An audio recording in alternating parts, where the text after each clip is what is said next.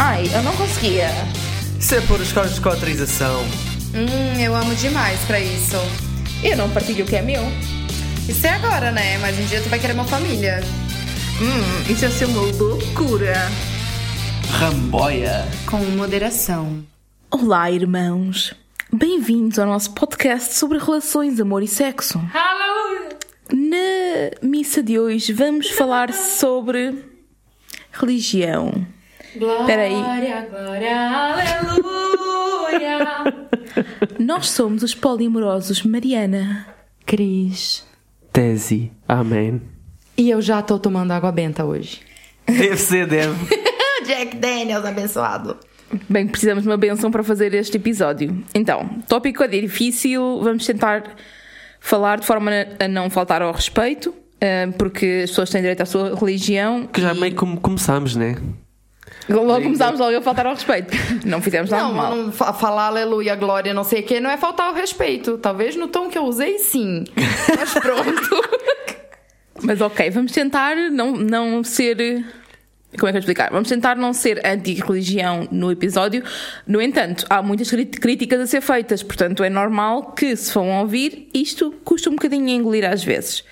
Temos que começar por dizer que há várias religiões diferentes e não são só as mais conhecidas, e que também há diferentes formas que as- em que as religiões interferem no- nos relacionamentos. Por exemplo, na religião Wicca, a sexualidade e a liberdade são valores importantes, enquanto, por exemplo, nas, nas religiões tipo o cristianismo, judaísmo, islão, tendem, tende a haver uma condenação do sexo que não seja hetero e depois do casamento. Portanto, há aqui uma grande disparidade.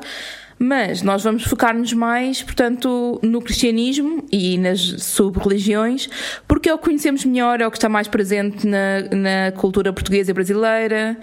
E vamos ter aqui a nossa expert de religião, a Cris, não é? Oh, meu Deus. Finalmente, depois de tantos episódios a falar disto, vamos eh, finalmente falar só de religião. É Vamos consumar o meu ato. momento de brilhar. Exato. Só que não. Se nós dissermos alguma cena mesmo barbaridade, manda-nos calar, basicamente, é isso? Tipo isso. E se eu disser também uns bagulho que vocês vê que tá saindo do. muito do, do combinado aqui, a gente, né? Dá um chute na canela, um tapa na testa, um negócio assim. Tapas? Mas isso foi no episódio anterior. Ah, é verdade. Gente, não foi fácil pra mim fazer esse episódio. Porque me lembrou de várias coisas e várias situações da minha vida que eu já tinha colocado dentro de uma caixinha selada e já tinha guardado. Né? E eu tive que é, relembrar de muita coisa pra poder fazer esse episódio. E também eu acho que esse episódio vai ficar gigante, porque é muito difícil a gente resumir tanta coisa que aconteceu. Porque às vezes é difícil tu explicar um ponto sem explicar dois pontos anteriores, entendeu? Então, São três pontos no total, é isso? é tipo isso. Tipo Eurovisão. E, Tipo os, 12 po- Eurovisão. e os 12 pontos são para quem? Exatamente. Então, uma coisa também que eu queria dizer é que em momento nenhum eu pretendo falar sobre o nome da religião e da igreja em que eu fui criada. Então, é uma decisão minha e eu queria que as pessoas respeitassem isso. E queria também que as pessoas que estiverem ouvindo e que entram em contato conosco, geralmente, não tentem é, adivinhar ou mandar mensagem dizendo, ah, eu sei que tá da igreja tal, ou não sei o quê. Tipo, pra mim não faz sentido, eu não estou falando. Não quero falar o nome dessa religião. É, eu acho que quem participou dessa mesma religião que eu vai saber. E quem não, é, não adianta vir me perguntar que eu não vou expor o nome. Pumbas. Então a gente vai abrir com a hóstia do costume, que é as, as nossas. Trocadilhos que a gente vai usar nesse episódio. Meu Deus! A hóstia do costume hoje é, é uma percentagenzinha que nós tivemos que tirar dos nossos caros ouvintes e seguidores. Temos então aqui a nossa, a nossa poll em que nós perguntámos se consideras que a religião faz parte da tua vida e descobrimos que, por choque meu, que temos aqui um 12% de pessoas que sim, que a religião faz parte da sua vida. Eu Choque pensava. porquê? Realmente é um choque para mim porque eu nunca associo a liberdade de relacional ou sexual com, com religião a ser afetada na tua vida atualmente. Mas nem todas as pessoas que nos ouvem e que nos seguem têm diversidade relacional ou, ou são não normativas. Tens várias pessoas que nos seguem. Pois é, eu tenho esse problema. Não eu é? Não- nem que as toda a pessoas gente que já- nos ouvem já têm experiência. Pois, mas não necessariamente. Algumas pessoas seguem-nos mais para ficar a conhecer outras realidades. E já o facto de estarem abertos a ouvir outras coisas já é muito bom. Isto é um problema que eu tenho porque eu, eu como já estou há tanto tempo no modo não monogâmico, eh, já tendo a pensar que as pessoas Tá que... todo mundo no mesmo barco que tu. Exatamente. Todo mundo junto contigo, mas não, né? Eu, sinceramente, eu achei que a porcentagem de pessoas que considera a religião parte da vida, eu achei que ia ser maior. Eu também. Eu acho que 12% é um número baixíssimo. Mas, eh, e a maior parte que viu não respondeu que sim. Só, só passou o story para frente. Tipo isso. Não, pode ter a ver também, obviamente, que as pessoas que já vão contra a norma seguem-nos mais. Portanto, é normal que dentro dos nossos seguidores haja mais pessoas que já não têm, se calhar, os ensinamentos ou já não seguem os ensinamentos tanto Aham. que foram in- incutidos pela família, pela religião, pela cultura, etc. Ora bem, oh, vamos lá aqui ao trabalho pesado. Cris, queres começar um bocado a explicar o teu percurso? Como é que era a tua ligação à igreja? Como é que era isso? Então, É relembrar, né? Que algumas coisas já foram ditas do- no histórico deste podcast. é, eu vou dizer a minha frase mais dita desde o começo é que eu cresci na igreja. Exato. Então, é isso, gente. Eu cresci na igreja, eu sempre fui da igreja, desde quando nasci até os meus 20 anos. A partir dos 17 anos eu parei de ir, mas eu voltava com alguma frequência até conseguir cortar isso 100% da minha vida. É, o meu avô materno, ele já era da igreja, então toda a família também é, né? É, em relação à minha infância na igreja, eu não tenho muita coisa pra dizer porque eu era criança e eu acho que nada do que eu aprendi me atrapalhou de alguma forma. É, porque quando é criança, na igreja em que eu fui criada, eles são muito focados em ensinar sobre a vida de Jesus Cristo e tudo de bom que ele fez. E também ensinam que a gente deve obedecer nossos pais e ajudar a deixar a família unida de alguma forma. É isso que eu me lembro de ter aprendido na igreja quando era criança. O bagulho fica muito louco quando a gente é adolescente. E aí deve ser tipo, não podes fazer nada, não podes fazer isto, não podes fazer aquilo, Não, tens de ter podes, cuidado. Só podes respirar e ler a. Bíblia. É como controlar um tigre dentro de uma jaula, né? É tipo isso. Sim, sim. E é por isso que eles fazem muita, mas assim, ó, muita lavagem cerebral, né? Tipo, muita. Então, quando eu fiz 12 anos, eu passei pra parte dos jovens da igreja, que é uma classe que tem jovens de 12 a 18 anos. Geralmente, eles separam é, esses jovens com idade tipo de 12 a 14, de 15 a 16 e 17 a 18. Porque são fases diferentes da adolescência, então eles ensinam de acordo com essas fases. É, geralmente era separado as meninas dos meninos. A gente tinha as aulas específicas para cada um. Isso numa rotina de domingo, né? É, Começa logo bem, já estou já tô a ferver, só Começa com logo a essa. separar os meninos Sim, das já- meninas, né? Sim, não, mas depois a gente juntava tudo. É porque a, a nossa reunião na igreja começava às nove e terminava ao meio-dia. Então tinha várias aulas, entendeu? Não, mas a questão é, porque é que tem que haver ensinamentos diferentes para as mulheres e para os homens? É, começas logo aí. questão, enfim. Exatamente, sim. Já lá vamos, já lá vamos. Já a gente já vai chegar lá. Ah, e depois a gente tinha aula também todos juntos, o que era a melhor parte, porque era, era uma bagunça sem fim, assim. Então, as meninas, em específico, tinham um manual com tarefas e desafios pra gente fazer. E se completassem esse manual, se a gente completasse esse manual todo, com- ah, até os 18 anos, a gente ganhava um colar com um pingente que era banhado em ouro. Ah, e esse colar era uma prova de que nós éramos moças dignas, né? E de que a gente tinha completado aquele manual. Tipo, era uma Belas, validação recatadas e do lar também. isso é um Exato. investimento da própria igreja, certo? da própria igreja, sim. Da própria igreja. E isso não é uma prática nova. É mesmo uma prática muito, muito, muito antiga. Particularmente, eu nunca cheguei a completar esse livro, esse manual, porque eu sempre tive preguiça e eu achava meio besta ter que cumprir todos aquelas, aqueles desafios. Às vezes era coisas tipo, ajude uma vizinha a cortar grama. É tipo os troféus da Playstation, né? Que há lá muita coisa que Tipo é estúpida, isso, mas para tipo platinares o, o- Exatamente. a caderneta é preciso fazer coisas estúpidas. Certo. Sim. Mas também tinha muita coisa interessante, tipo, explorar o nosso lado artístico, descobrir coisas que a gente sabia fazer, que a gente gostava. Pois vocês cantavam, faziam teatro e não sei o não é? Exatamente. Então tinha, tinha uma parte desse, desse manual que era focado aos talentos, entre aspas, e nós tínhamos que descobrir quais eram os nossos talentos. Então eles incentivavam muito a arte, a dança, a música, o teatro, e isso era a parte que eu mais gostava, Isso é sinceramente. Tinha muita coisa também de ajudar o próximo, falava muito sobre empatia também e honestidade. Então, eu me lembro uma vez que numa aula dessas que estavam todos os jovens juntos, a professora dizia que era importante as moças cumprirem tudo aquilo, porque os meninos são ensinados que a mulher certa para casar e formar uma família tinham aquele manual feito e tinham aquele pingente. E eu me lembro de ser bem julgada por isso, porque meu pai ele era um cara muito importante dentro da igreja e eu não tinha aquele aquele colar, porque assim, tu vai passando fases e consoante a fase que tu vai passando, tu ganha um pingente. E só no final é que tu ganha o pingente de ouro. Ah, tu portanto, vais ter níveis de pingentes, é isso? Exato. Eu nunca. É tipo. É é tipo pirâmide, só que não é pirâmide. Sim, sim. É, ok. Ah, era da Rinode. Há, há tanta coisa Toda uma tu- Herbalife ali. Há, há- pois, há tanta coisa aí que tu podes comparar com, com Marketing tipo multinível. cenas que... Sim. Então, é, como eu tava dizendo, o meu pai ele era uma pessoa muito importante dentro da igreja. E por ser filha dele, eu carregava um, um, um peso, basicamente. Não pelo meu pai em si, mas pelas pessoas que julgavam. Porque, ah, a filha daquele cara ali, como assim ela não cumpriu aquele manual?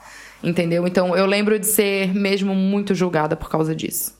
E que tipo de ensinamentos é que tu te lembras desse manual e de, de religião? Tipo, se tivesses que te lembrar assim de três ou quatro ensinamentos que, que, que saíssem de- das aulas, digamos, o que é que, o que, é que seria? Cara, ah, eu me lembro muito das aulas em que se falava sobre perdão, se falava sobre amor ao próximo e se falava muito sobre empatia. Eu me lembro, eu me lembro muito, muito, muito desses três desses três temas. Eu acho que foi o que me marcou mais, na verdade, porque era o que eu mais prestava atenção, porque era aquilo que eu julgava que era mais importante dentro daquilo tudo. Tu achas que isso é cumprido dentro da comunidade? Eu acho que as pessoas tentam, mas eu acho que nem sempre as pessoas conseguem. Sim, na maioria achas que não cumprem? Com a teoria. Hum, Nessa, nessa comunidade religiosa que, em que eu convivi, eu acho que posso dizer que 80% das pessoas cumpriam aquilo realmente, tipo, com vontade de fazer, sabe? Tipo, pensavam realmente que, ok, o perdão é uma coisa importante, é, a empatia é uma coisa importante e eu vou praticar isso porque. Porque é importante, entendeu? Muita gente ali era só pra tapar o sol com a peneira mesmo. Yeah. Mas tens aqui duas questões, que é... hum, por um lado, é ótimo, tem esse sentimento, sentimento de comunidade muito grande, não era? Mas por outro lado, tens a questão da empatia. Só que como é que tu podes ter empatia e ao mesmo tempo ter regras tão fortes? Como é que isso funciona? Sim, eu me lembro muito em relação ao caso, tipo, de pessoas que não eram hétero. Em que teve algumas pessoas que foram visitar a igreja e que eles eram gays. E eu me lembro de um líder da igreja falar que nós devíamos fazer aquelas pessoas se sentirem bem-vindas ali dentro.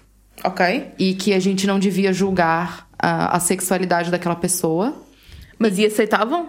Então, essa parte de aceitar é meio louca, porque, tipo assim, eles ensinam a gente que a gente não deve julgar, que a gente deve tratar bem, que a gente deve, tipo, sabe? Mas que toda a não gente fazer, no- no- não fazer discriminação. no fim julga, né? Mas a partir do momento em que aquela pessoa se batiza na igreja, é feito uma cura gay, quase. Ok. Porque eles não aceitam é, o, a, A prática- homossexualidade. a homossexualidade, exatamente.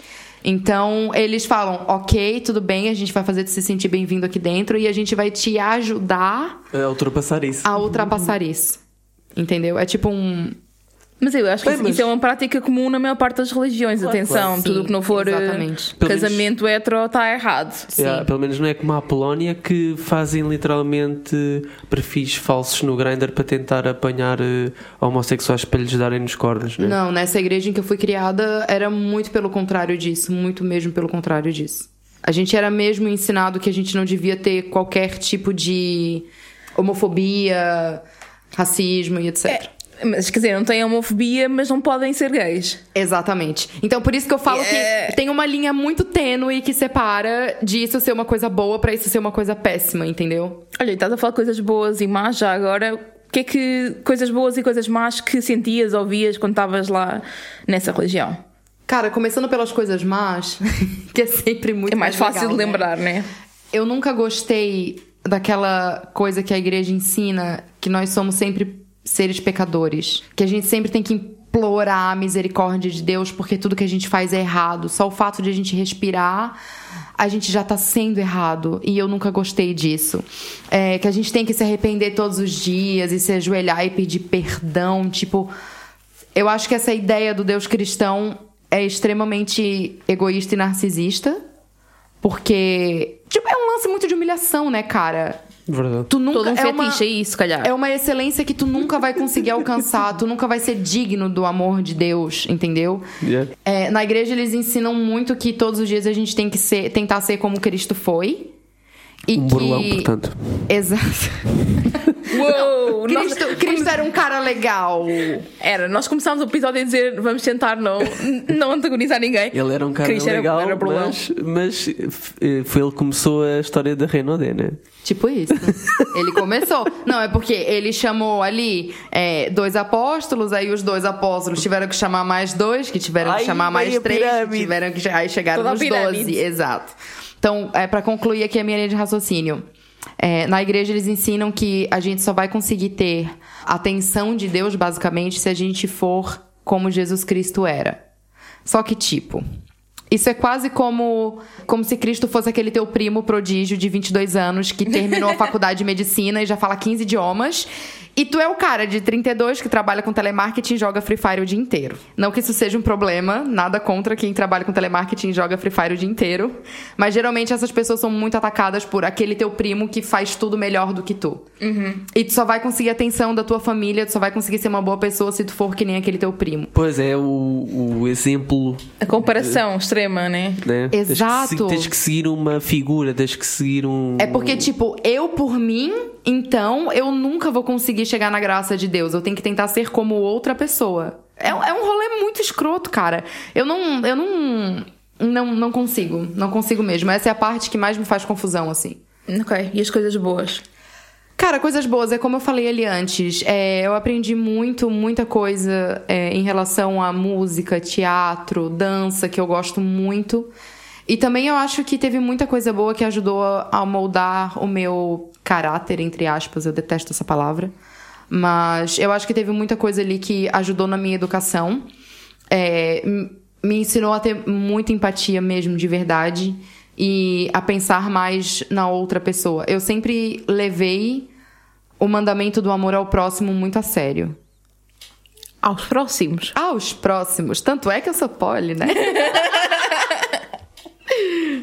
Isso é que foi exer- exercitar o amor ao próximo.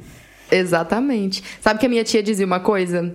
Que ela falava assim. é, minha tia também teve muitos namorados, né? E ela dizia que se ex fosse bom, Deus não mandava mal o próximo. Pois é sempre, há sempre um próximo, né? É Sempre daí, o próximo. é daí que vem o teu ódio aos ex. É daí. Eu acho que sim. Nós, entretanto, abrimos uma caixinha de, de perguntas lá para. Nós temos, pá, eu estou a adorar esta interatividade e os nossos seguidores, os nossos ramboianos, são. Ramboianos. Nossa, espartanos, veio na minha cabeça. assim. Os nossos anônimos. Os nossos ramboianos Oh, meu Deus. são tipo uns fofões. Porque estão sempre a responder às nossas, às nossas perguntinhas todas. Participam muito, sério. Isso é muito legal. Obrigada. E temos aqui uma pergunta que foi feita que é que regras sobre relações ou sexo há na tua religião? Tivemos com cada resposta. Epá, esta logo aqui. Não sou religiosa, mas o meu namorado é. Não pode rezar após o sexo sem tomar banho. Ok, portanto, sexo, acho- sexo é uma coisa impura, portanto tem tem que tomar banho para poder Não, fazer. mas eu acho que tomar rezar. banho depois do sexo é muito importante. Independentemente da razão religiosa ou não, né? Ok, tá bem, mas ele podia, sei Sim. lá, ia rezar enquanto toma banho ou assim, qualquer coisa. Não, mas não, eles têm que estar. eles, eles têm que estar É questão da limpos. impureza, exatamente. Exato. Sexo é impuro. Sim. Epá, sinceramente, não vejo nada tóxico aí. Eu acho que não tem a ver com o fato do sexo ser impuro, mas eu acho que tem a ver com os a suores. energia- a energia que Não, acho que tem a ver carrega? com, com o suor e com não sei o quê, porque se for da religião que eu tô pensando que é, eles mesmo quando não tem sexo, antes de rezar, eles têm que lavar os Sim. pés, as mãos, o rosto, basicamente tomar banho pra poder rezar, pra poder tirar é, qualquer sujeira, porque tu tem que estar limpo fisicamente Sim, poder sim. falar com, com esse Deus. Temos aqui outra que é: o sexo pode ser um ato ritualístico na, na minha religião. É partilha de energia, sensação e emoções. É aconselhado. Olha, acho tendência. É das poucas religiões, ou se calhar não das poucas, se calhar muitas religiões são, mas não é das religiões mais comuns ou mais Sim. faladas, pelo menos aqui no, no Ocidente. I mean. Temos o clássico da monogamia, castidade até ao casamento, adultério é errado e julgado. Quando se é descoberto, né? Que, pois, exatamente. Mas isso é. Mas isto já está, esta já está batidíssima no nosso, na nossa realidade, pelo menos na realidade portuguesa e na realidade também brasileira. Também acrescentaram aqui tipo, coisas como heteronormatividade, sexo só para procriar. Isso só Enfim. depois do casamento, né? Deus e o livre. só depois. Fuder antes do casamento. Não, fuder não, fazer sexo. Não, ninguém, ninguém fode, Fazer porque amor. foder é uma cena que é muito Sim. específica para ter prazer e o sexo não é para ter prazer. Eu Exatamente. sou fã do consumar. Consumar a relação. Consumar! Nossa! Quanto tempo que eu não escuto essa palavra. Olha, por acaso aqui então, tivemos uma boa resposta: que não há nenhuma regra e que é incentivada a experimentação e a diversidade. Mas que religião é essa? Não sei, Essa é a não é? religião Diamas. que, ah, que, que essa pessoa vai ter que mandar para aqui porque Desde vamos que eu não tenha que, falar. pagar o dízimo e acreditar em Deus, tá tudo certo. E a, e a última para esta pergunta é: Fui religiosa muito tempo, tipo a Cris. Identifico-me com imensas coisas que a Cris diz, porque fui envolvida com tudo na igreja. Fazia parte do coro e liderava grupos de jovens. Estamos a falar da Cris, portanto, foi a Cris que escreveu esta. Não foi eu que escrevi essa pergunta, essa resposta. Sexo era só depois do casamento. E havia uns livros que diziam que nem beijar podia. Sim.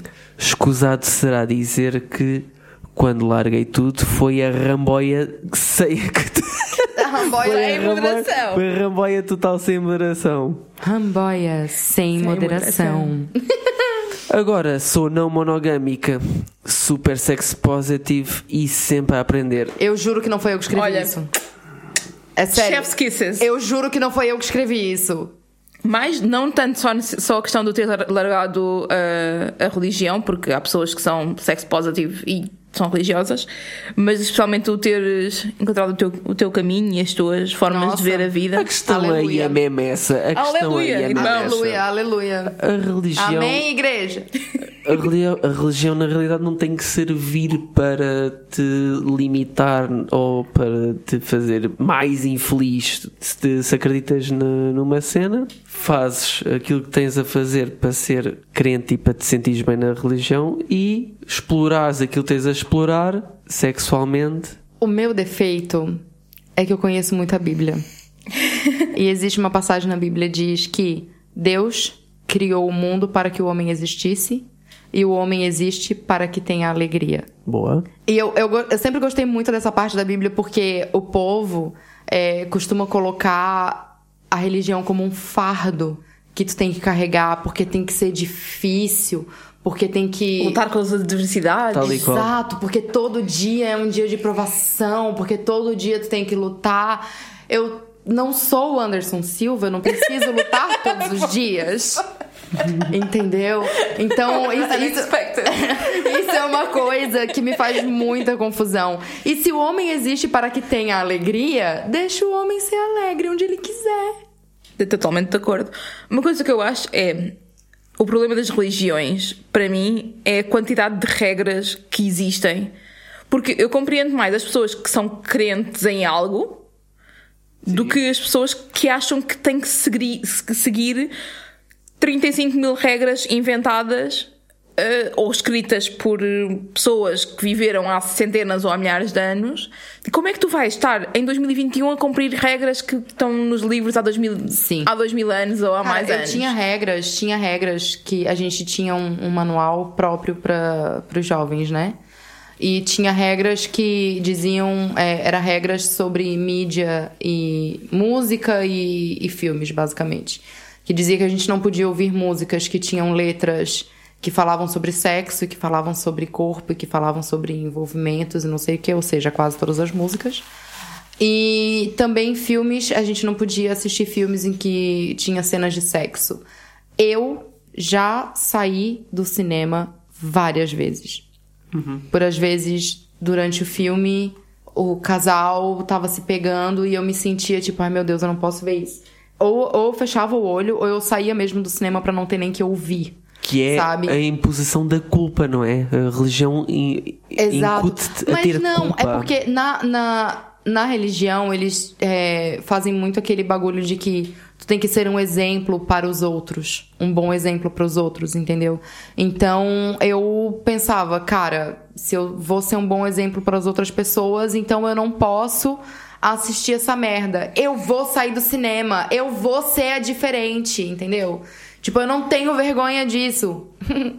És a religião nazi.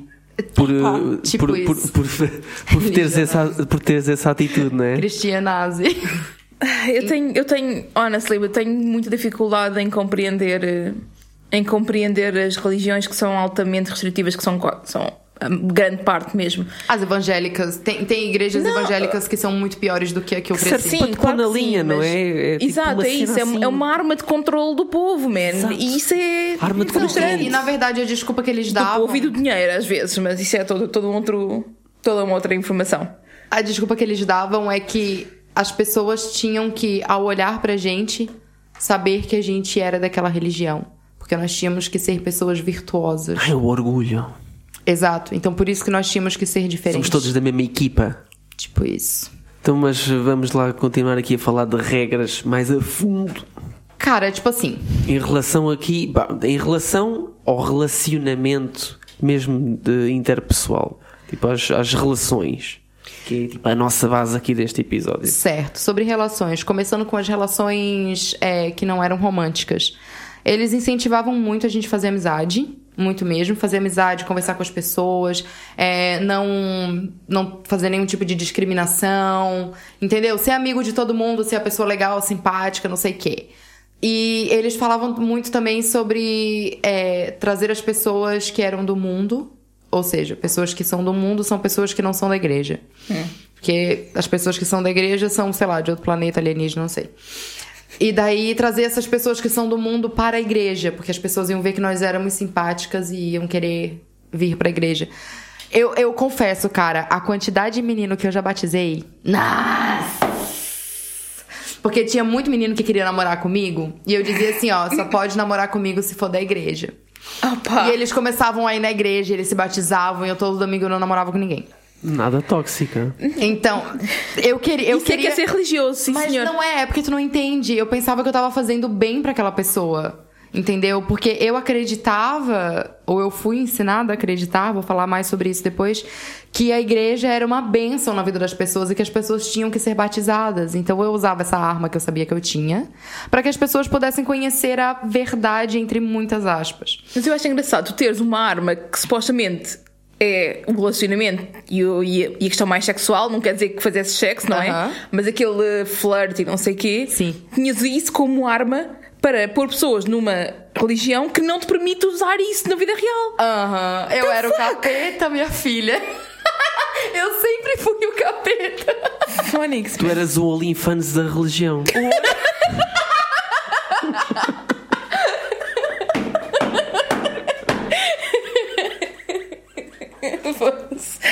Man, este episódio vai ser demais. OnlyFans. Chocada.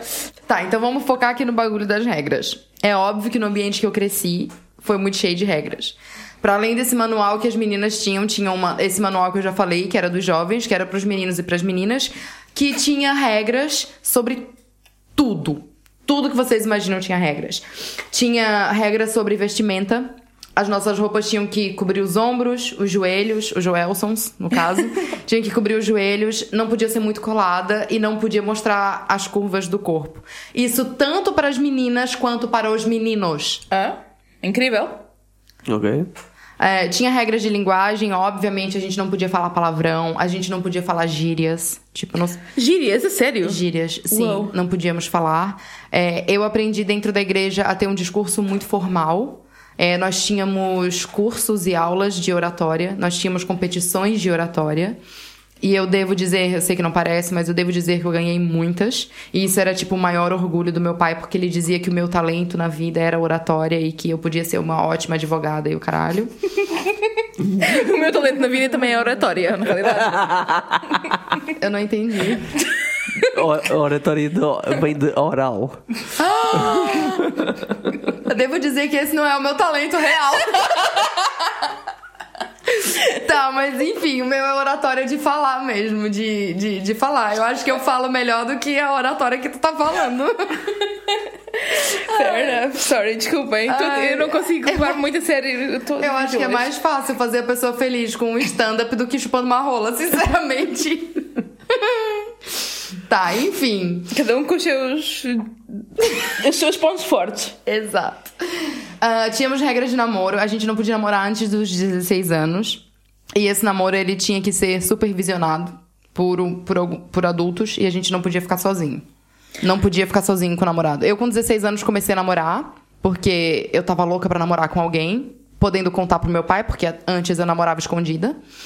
E eu lembro que o meu namoro foi muito complicado porque, cara, tu tá namorando, tu quer se beijar direto, tu quer abraçar, tu quer estar junto com aquela pessoa. O corpo pede, né? Tipo, nós somos um animal. e... Exato. E tu não pode. Era, tipo, muito ridículo. Eu lembro de perguntar pro meu pai, falar assim, mas por que que eu não posso ir no cinema sozinha com ele? Tipo, qual é o mal? A gente vai estar no cinema, vai ter outras pessoas lá também.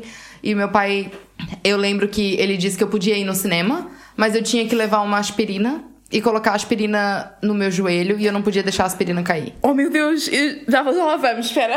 Isso tem que ser da música, juro-te. E eu lembro, e eu lembro que, que a minha irmã mais velha tava junto e ela disse assim: ah, mas a aspirina não resolve, dá pra fazer de ladinho.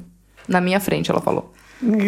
Aí meu pai ficou vermelho, começou a rir e eu saí porque pronto, né? Não queria ficar ali. E, e tu achas que, pronto, tu tens um, o caso de, de ti, das tuas irmãs e não sei o quê, mas tu achas que o discurso nessa mesma situação era igual para, para os meninos? Sim, sim.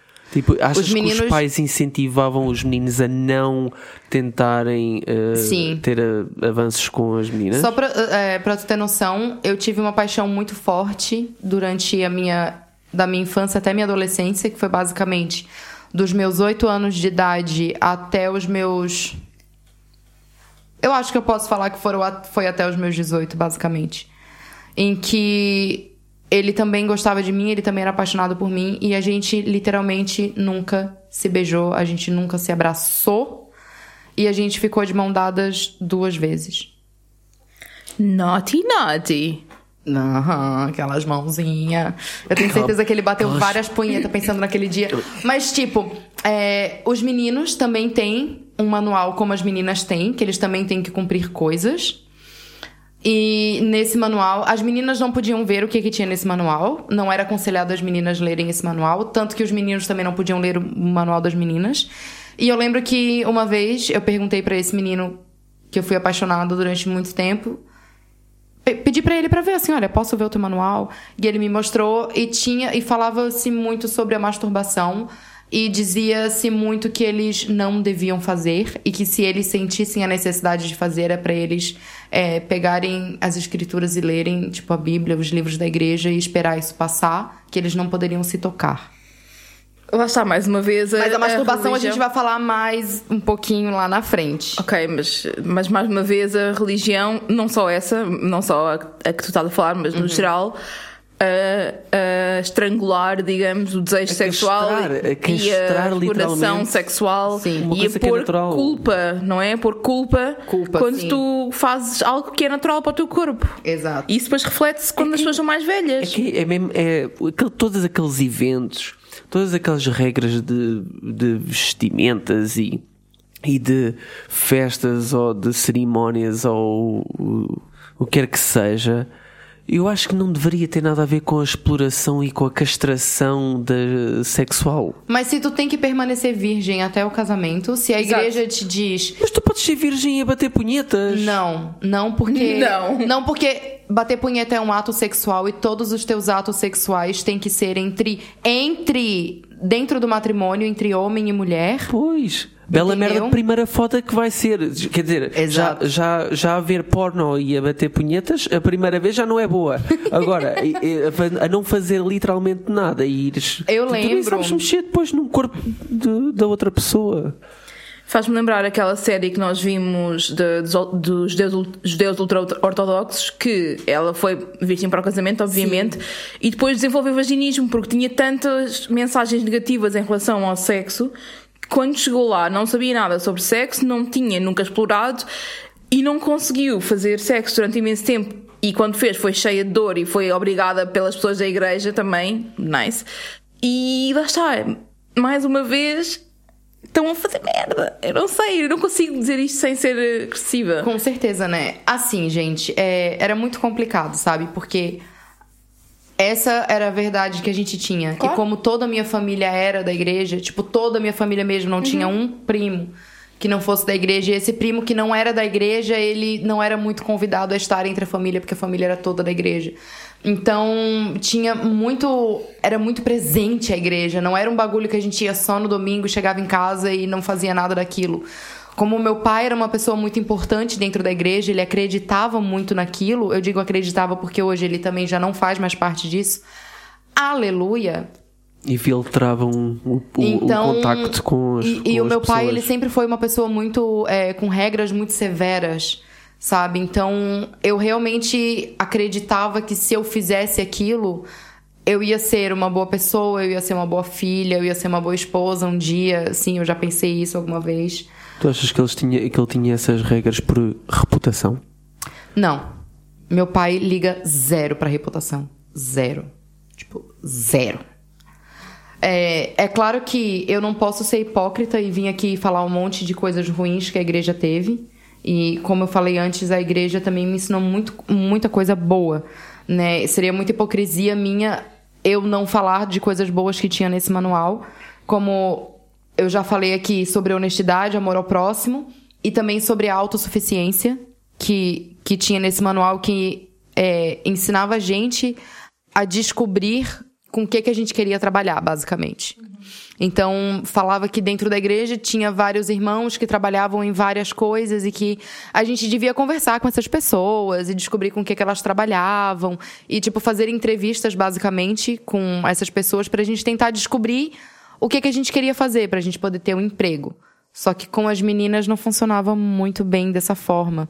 Porque as meninas eram muito mais ensinadas a ser uma dona de casa, era muito mais focado em tu tem que ser uma dona de casa, tu tem que aprender a costurar, tu tem que aprender a cozinhar, tu tem que aprender a, a limpar a A casa ser mãe, não? a ser mãe, sim. Nós tínhamos uma atividade todo sábado. é, e que nessa atividade era separado, geralmente, e as meninas dos meninos também, mas também tinha atividades que eram juntas, que eram as melhores, sinceramente.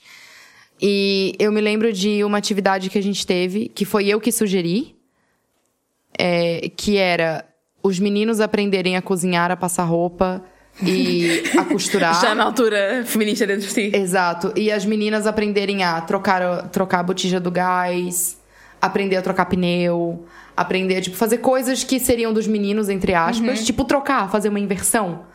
E foi negado. Porque não pode, tem que haver separações de papéis, de papéis de género. Foi negado. É, eu, durante algum tempo, eu trabalhei na igreja, vamos dizer assim. É, isso já foi aqui em Lisboa, porque quando eu cheguei aqui, eu ainda eu voltei a ir à igreja, basicamente, porque todo mundo falando, vai pra igreja, tu não conhece ninguém, vai ser bom. E eu pensei, ah, foda-se, não tô A perdendo cena nada da também. comunidade também, não é? Exato, exato. Então eu fui pra igreja e me veio um flashback muito enorme de todas as coisas que eu já tinha vivido, me veio um sentimento de arrependimento, de tudo que eu tinha feito que fosse impuro, sabe? E o, o líder dessa igreja, ele me deu uma um chamado, que é assim que a gente chama, que eu dava aula para as meninas, que eram de 12 a 18 anos.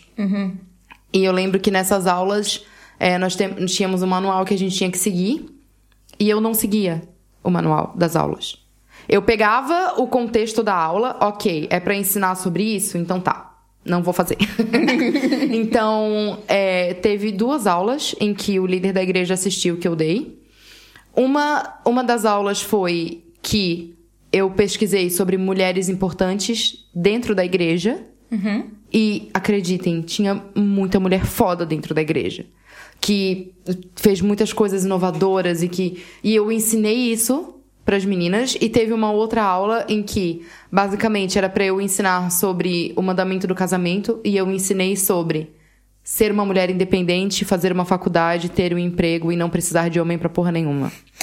E depois disso eu fui tá- demitida. Estás aí a quebrar com, com a cena natural de tem que haver um matrimónio em que o homem Exato. paga e a mulher fica em casa com os filhos, não Como é? assim estás a ensinar a, a desfragmentar o patriarcado? E depois disso eu fui demitida. Exato. Só que, tipo assim, é muito ridículo a gente pensar, a igreja ensinar que as mulheres não precisam disso. Cara, a minha irmã, ela é muito da igreja, mesmo, muito. Eu admiro muito ela. Eu admiro. ah. Eu admiro muito ela por ela conseguir ser tão firme na igreja, sabe? Por ela conseguir fazer tudo aquilo, porque eu não consigo. E ela vive dizendo que ela não é feminista, né? Mas o marido dela sofreu um acidente, meu cunhado sofreu um acidente e ele não conseguia, tipo, sair da cama durante muitos meses. E a minha irmã, graças, graças às faculdades que ela fez, graças a ela ter coragem de tirar a carteira de motorista e de fazer tudo que não é ensinado na igreja que a mulher tem que fazer. E sempre ela dentro do, conseguiu, do meio, não é? ela conseguiu garantir o sustento da família durante muito tempo, com o suor do trabalho dela. Então, como que tu vai ensinar que uma mulher tem que ser dependente do marido? Se acontece uma merda com o marido, tu tá fudida. Isso é, um, é o lugar de submissão também da mulher, mesmo dentro da igreja, não é? Para além de haver a submissão de todas as pessoas à igreja e à, e à religião, tens a submissão da mulher ao homem ainda. E isso não é, só na tua, não é só na tua igreja, isso é, eu acho que é um ensinamento normal nas religião, religiões, eh, pelo menos nas re- religiões judaico-cristãs e islâmica também. Sim. Então, caindo mais aqui na parte sexual, eu gostaria de falar umas coisas interessantes que são citadas nesse manual e que com certeza influenciaram a minha vida e a vida de muita gente. Vamos a isso. Então, vamos. Olha, hum, daqueles ensinamentos que estavas a falar no manual, um que eu achei engraçado e que tu puseste aqui, em que como é que eles ensinam que o sexo é- é para reprodução. Sim. A intimidade física entre marido e mulher é bela e sagrada. Ok, Deus. ótimo, ainda bem. Ela é ordenada por Deus para a criação de filhos. Já começamos mal. E para a expressão do amor entre marido e mulher. Ou seja, não é só para a criação de filhos. É também para a expressão de amor entre homem e mulher. Isso, isso assusta-me já agora. Ou seja, tu casou, Tens que foder. tens que foder. Eu tenho, eu tenho um, um bagulho preparado exatamente para essa parte também. Deus ordenou-nos que a intimidade sexual seja reservada para o casamento. Fecha aspas. Claro que sim. Com certeza. E agora, em relação a sexo não hetero ser eh, proibido. O comportamento homossexual é um pecado sério. Se estiverem lutando contra a atração por alguém do mesmo sexo ou se estiverem sendo persuadidos a partir de condutas impróprias, procurem o conselho dos seus pais e do seu líder. Eles o ajudarão.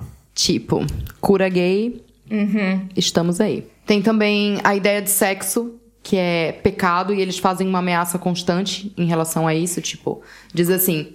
ah, sobre sexo, né? Estarão se protegendo dos danos espirituais e emocionais que ocorrem quando a intimidade sexual é compartilhada fora do casamento. Também estarão se protegendo de doenças graves. É óbvio que você não vai pegar doença nenhuma se você não fizer. Não é Lance. Sim, mas tens logo aqui o- os danos espirituais e emocionais. Pá, Sim. isto é assustador. Eu lembro- Tu meter isto na cabeça de alguém em relação à sua sexualidade. Eu lembro que uma vez eu perguntei pro meu pai, eu falei assim, eu sempre, eu sempre conversei muito abertamente com meu pai sobre qualquer coisa.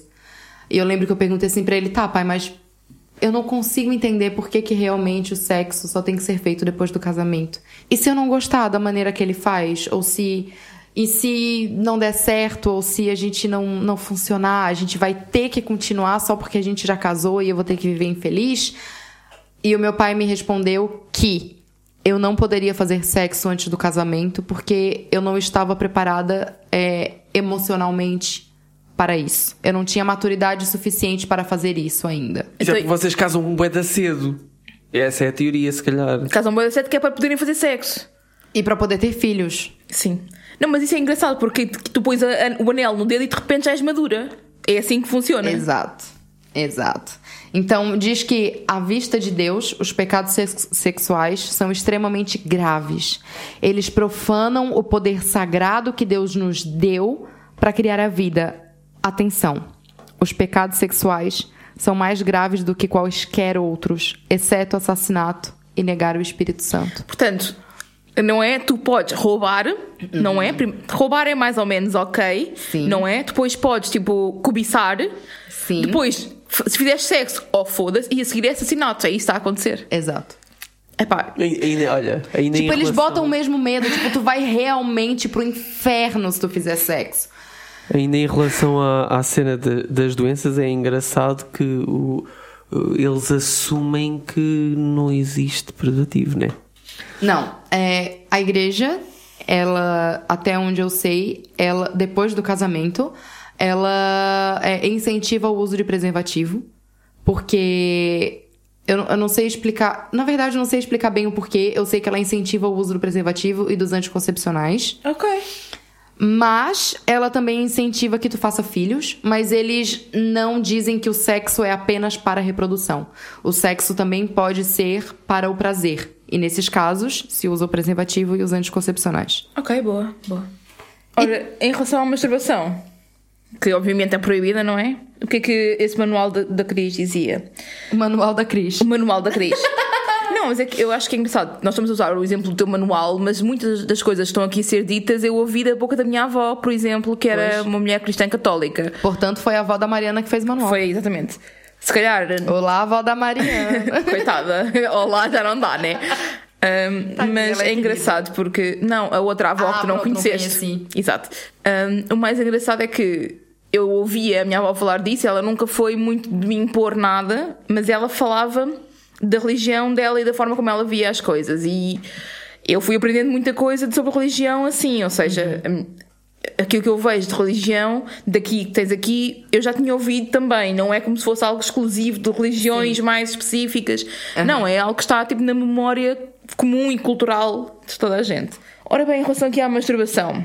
Portanto, antes do casamento, não troquem beijos apaixonados, nem deitem uns por cima dos outros.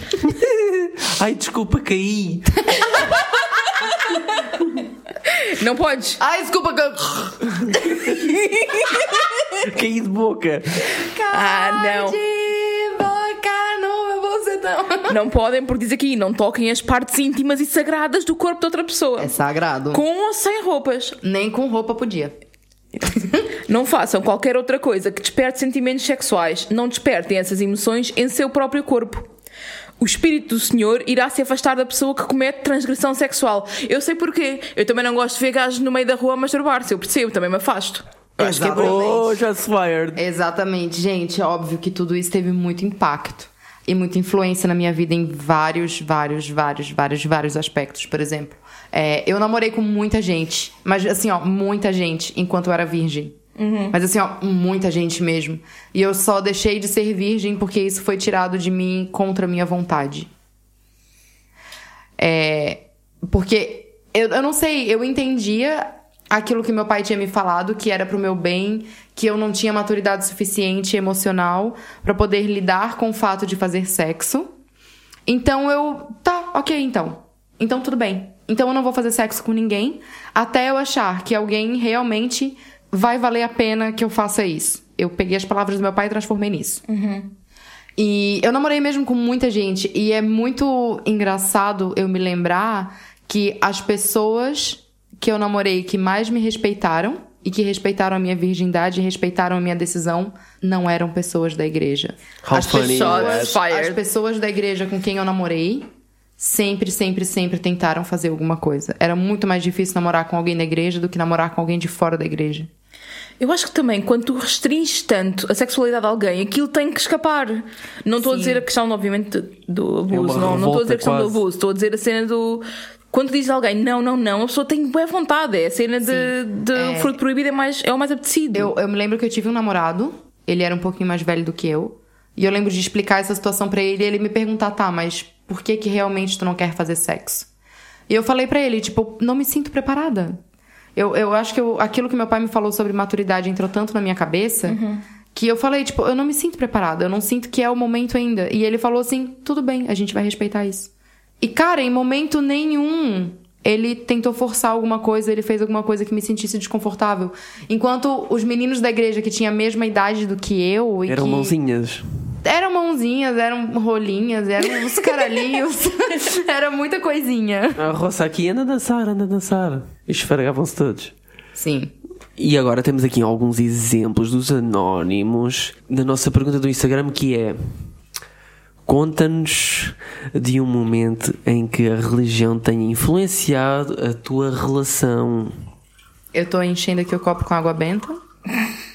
Por acaso não falámos muito disso, a questão de, de poder beber, não beber, fumar, não fumar, drogas, não drogas. Pois, é porque, tipo, nesse manual também falava sobre saúde física e mental.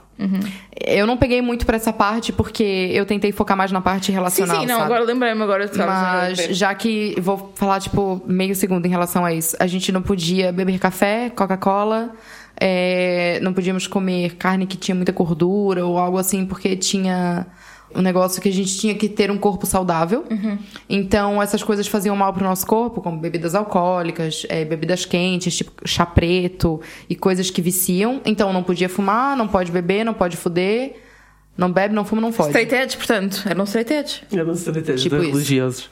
É, e eu lembro que a gente não podia tomar Coca-Cola, porque a Coca-Cola era um negócio realmente que eles falavam Coca-Cola, não pode beber Coca-Cola, mas a gente bebia Pepsi. e eu lembro que a Coca-Cola, e eu lembro que a Coca-Cola uma vez meteu um processo na igreja, porque estava escrito que os membros da igreja não podiam consumir Coca-Cola. E depois disso, é, eles tiraram essa parte, Sim. mas os membros da igreja são aconselhados a não tomar nenhum tipo de refrigerante de cola. Ok. LOL. Será que aqueles gajos da, da Coca-Cola e os gajos dessa, dessa igreja tinham tipo alguma rixa? Então tipo eles enfiaram para lá o Coca-Cola? É, Ah, que, é que no tempo de, de- de- da origem da religião não existia Coca-Cola, não é? Existe uma teoria que o dono do Burger King pertence à mesma religião de que eu estou falando. E o Burger King é patrocinado, tem contrato com a Pepsi. Pelo menos eu acho que nos Estados Unidos durante Estados uma Unidos. época e no Brasil. LOL lançou! E eu não vou falar mais nada. Tá tudo é uma dito, tá teoria, tudo dito, mas tá pronto, vai, dito. segue. Não percebo como é que estás a misturar aqui religião e dinheiros, porque não está nunca misturado. Gente, se eu fosse falar tudo que eu Não, não vamos, não vamos. Faz lá, diz lá as perguntas Uh, e pergunta outra vez, né? foca, Senão já, foca. já, já, já me esqueci da pergunta. Porra, a gente Conta-nos já tá uma hora de episódio. Deixa, vai ser interessante. Conta-nos de um momento em que a religião tenha influenciado a tua relação. Temos aqui uma pessoa que diz na minha educação. Demorei muitos anos a soltar-me e a descobrir que a masturbação não é errada. E é aqui que eu bato o pé, que, é que nem a puta da masturbação Bate o pé e era- a punheta. nem, nem a merda... Nem a merda da, da masturbação é permitida, caralho. Que, par... que patagada. Outra resposta, esta é um bocadinho diferente, não influenciou. Vou parar ao inferno porque não casei, já fiz o amor e uso contraceptivo. Então influenciou, É se nóis. pensas isso, influenciou. Vamos combinar um, um- uma reuniãozinha no inferno, gente. Sim. Vai ser tão legal. Se houver alguma vez. Vamos Mas, enfim, ter lá uma banquinha. esta, esta é um bocado complexa, que é o meu primeiro namorado era testemunha de Jeová e ele e a família e a congre- congregação só admitiam sexo se fosse para casar. Só me disse disto tudo depois de termos feito. Boa. Grave. E acrescentou que se acabássemos ele seria expulso. Acabámos, ele foi expulso da congregação e a família ainda andou atrás de mim a tentar fazer uma vida negra. Quer dizer, ele é que é religioso, não lhe diz e ela ainda tem que sofrer as consequências. Foda-se, metam-se na vossa vida, façam a vossa cena, mesmo sendo religioso ou não. É pá, tem que andar tipo a zucrinar a malta bem. Em relação a esta pergunta, tenho aqui uma questão que é: nós temos eh, um caso muito específico que é mais ou menos recente. Nós temos refugiados espalhados pela Europa uh, a fugir da Síria e tipo tudo que é, tudo que é bombas e têm que se integrar em países que não têm nada a ver com a religião deles, com o islamismo, com, com os muçulmanos. E tu tens agora pessoas que estão a interagir no meio de, de ocidentais e de europeus em que tu tens a nossa cultura relacional e tu encontras pessoas com uma cultura diferente. E, por exemplo, a Cris conheceu uma pessoa vinda da Síria, da, da Síria por exemplo. E, e, para ti como é que foi tipo, a, como é que foi a, a interação e tipo a exploração? Para mim foi uma surpresa muito grande porque eu não tinha muito conhecimento sobre essa religião que eles praticam lá e quando a gente se conheceu, ele nunca me falou muito sobre isso. Eu sabia que ele tinha vindo da Síria, eu sabia que ele tinha morado no Brasil. E a nossa primeira interação sexual foi uma experiência única, eu diria, porque foi literalmente única. foi literalmente uma única. Uma única botada. Sim. Ai, que pecado. Ele Coitado é tão querido, do moço. ele é muito querido. E depois ele veio me dizer, depois que a gente teve essa experiência única, ele veio, a gente foi conversar e tal, porque eu não queria mais falar com ele, não queria mais conversar com ele, porque eu tava numa vibe muito sexo, sexo, sexo, sexo, sexo. E, e pronto. E ele me falou que ele, até então, ele era virgem. E que ele tava se guardando pra uma pessoa import, importante, não, importante não é a palavra, pra uma pessoa que merecesse a virgindade dele, basicamente. Eu falei assim, amigo, tu tá tão errado, eu não mereço a tua virgindade, eu não mereço nada. E para mim foi, foi um pouco difícil de, de eu entender. Tipo, não foi difícil de entender porque eu também já pensei assim um dia, mas eu pensei, cara, como que um cara de 35 anos ainda pensa dessa forma? Tipo. É porque como eu me desprendi disso muito rápido, para mim foi um pouco difícil entender como que ele ainda, mesmo fora do país dele, mesmo fora da religião dele, ainda mantinha isso como um valor na vida dele, sabe? É, Mas a é- descontextualização é... de, tu, tu sais daquele ambiente que é totalmente controlado pela religião, tu tens liberdade no, no, país novo onde tu moras e mesmo assim há e mesmo assim ele escolheu manter para... os padrões dele. Tipo cara eu admiro assim, ele estás na religião e a religião podes praticá-la da mesma forma seja tu, em que, em que país bem, for não é? bem. Mas assim, tipo, por exemplo, um relacionamento entre eu e ele nunca iria dar certo, porque eu não acredito em nenhuma religião. E ele era mesmo. Ele fazia o, o bagulho do, do Ramadão e do não sei o quê. Tipo, ele seguia mesmo muito. E eu.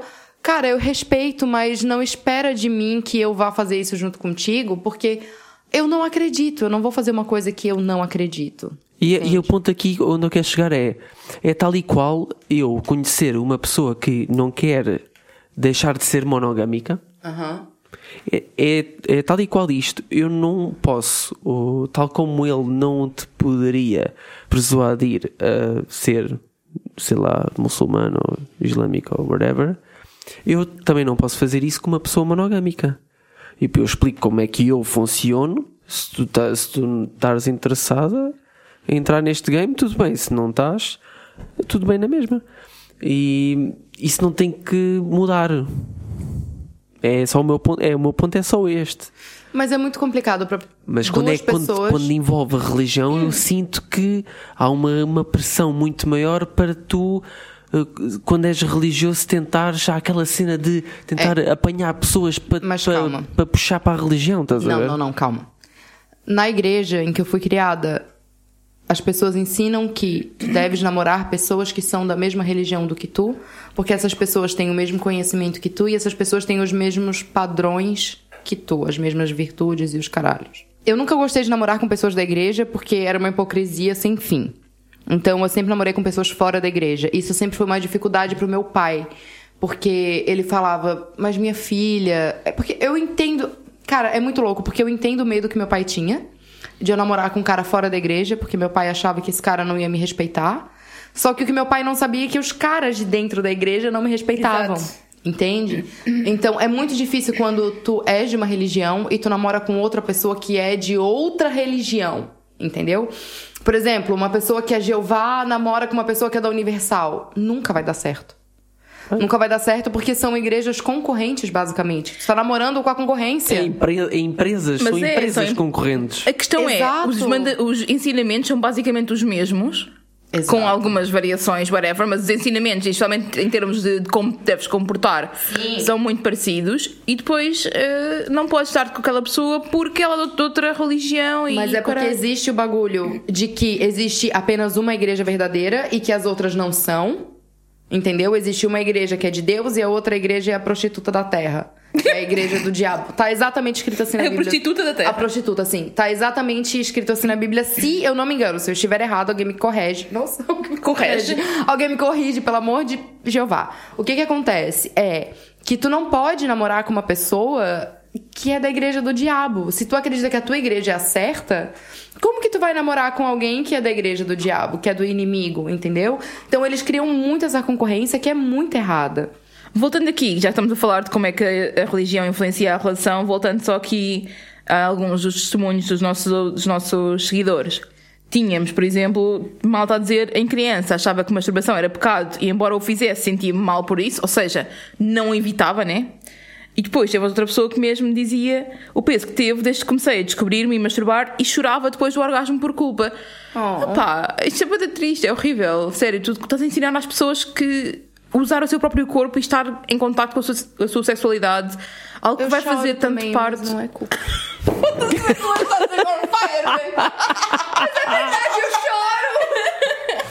Verdade, tu, tu quando choras até vai para os, para os ouvidos. Vai pro ouvido, depois tem que secar. Eu, depois que fodo, tem que secar o ouvido. Porque eu choro, se eu tô deitada, eu choro e me entra as lágrimas tudo pra orelha. Ai, me. Ui.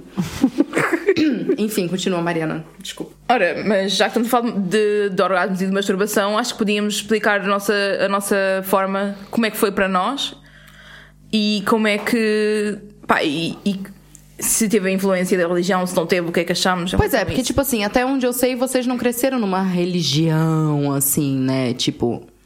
Não, de todos. Eh, Os meus pais, por exemplo, o meu pai é contra a religião, basicamente. Ele não- Nossa, que sonho! Eu tenho que conversar com ele. Uh, o mais engraçado é que tipo, ele é contra a religião, mas ele é tipo, não quer saber. Ele não, não é, não fala muito sobre isso, Mas, mas, ele acredita em algum Não. Deus? Acho Nossa, que não. gente, que acho que não. tecnologia. Só E- ignora, né? A minha mãe, por exemplo, ela é, é cristã católica, mas raramente fala sobre isso. Foi um lance mais da criação dela, eu acho, né? Sim, eu acho que sim. E é engraçado porque a minha avó, a mãe dela, era bastante católica. um, e a minha mãe, quando a minha avó faleceu, apanhou mais. Passou a ser mais religiosa do que quando a minha avó estava viva. É weird. Não necessariamente mais religiosa, mas entendo. com mais uh, rituais. entendo, eu tipo, entendo, ir à eu igreja entendo. mais vezes e não sei o quê. Não sei Eu se era uma entendo. forma de se juntar. Uma ligação espiritual, Sim, não é? ter uma ligação ainda à Sim. mãe, se era uma Exato. forma de, ai, a minha família não está a ir, tenho que ir eu. Já agora. Não sei. Olá, mãe da Mariana. Que insistência. Mas pronto, em relação à minha masturbação, como é que foi? Pois, Ahm, como é que foi? Foi da cedo. Não me lembro de ter influência muito religiosa. Eu me lembro de tu me contar que a tua mãe te deu um vibrador de uma Sim, mulher que foi lá vender. Isto e já não foi sei bem quê. mais tarde. Bem mais tarde, Ah, sim. entendi. Não, eu comecei a masturbar, tipo, bem cedo. E era às escondidas e ninguém não dizia a ninguém, não sei o quê. Mas lembro-me, por exemplo, falar. Eu acho que quando um adolescente começa a se masturbar, ele não chega dizendo: Olha, mãe, tô Não, batendo uma mas- siririca. não E às vezes nem aos amigos família- dizes, né? Principalmente se for meninas. As meninas não, Sim, não contam sim, às, Os amigos às batem punheta junto, né? Sim, verdade. Por exemplo, a minha avó era bastante católica, mas ao mesmo tempo ela era super hum, aberta para falar de sexualidade e tudo. E eu lembro-me de falar com ela sobre, sobre sexo e masturbação e não sei o quê. Claro que não foi logo quando eu comecei, porque senão tinha sido um bocado cedo mais. Ah, mas não me lembro de ter sentido assim uma culpa. Ou seja, Não te eu, julgava, sabia, né? eu sabia que não era super certo a masturbação Uhum. e sabia que não era comum as raparigas em específico fazerem. Os rapazes, sim, eu já tinha visto, já Nossa, sabia como é que era. normal, é coisa de menino. Exato, mas as raparigas eram. Eu tinha muito poucas pessoas que, que me exemplificassem que as raparigas fizessem. Aham. Mas não me lembro, por exemplo, de ter tido a questão de chorar depois do orgasmo ou assim. Pá, isso não. Nunca, nunca teve assim um impacto tão grande. E tu? E tu, Tazi? Eu era um, um puto Punheteiro? punheteiro Bate pé punheta. Que, que era, eu sempre fui um bom ninja. em tudo, por isso também sabia esconder-me bem. Rápido e silencioso? Era rápido e silencioso, sem, sem provas, porque aos 11 anos tu não, não deitas provas da picha para fora. Chocada. Aguadilha. Nem isso, nem isso. Era Só só, era só aquela- assim tipo um. Era, era, era para o talco. Foda-se. Ai, gozava talco. Foda-se, ok. Então e tu, Gris? Que- Mais ou menos em que altura que isso aconteceu e como é que te sentias quando Cara, isso aconteceu? Eu sempre fui muito tapada, por incrível que pareça.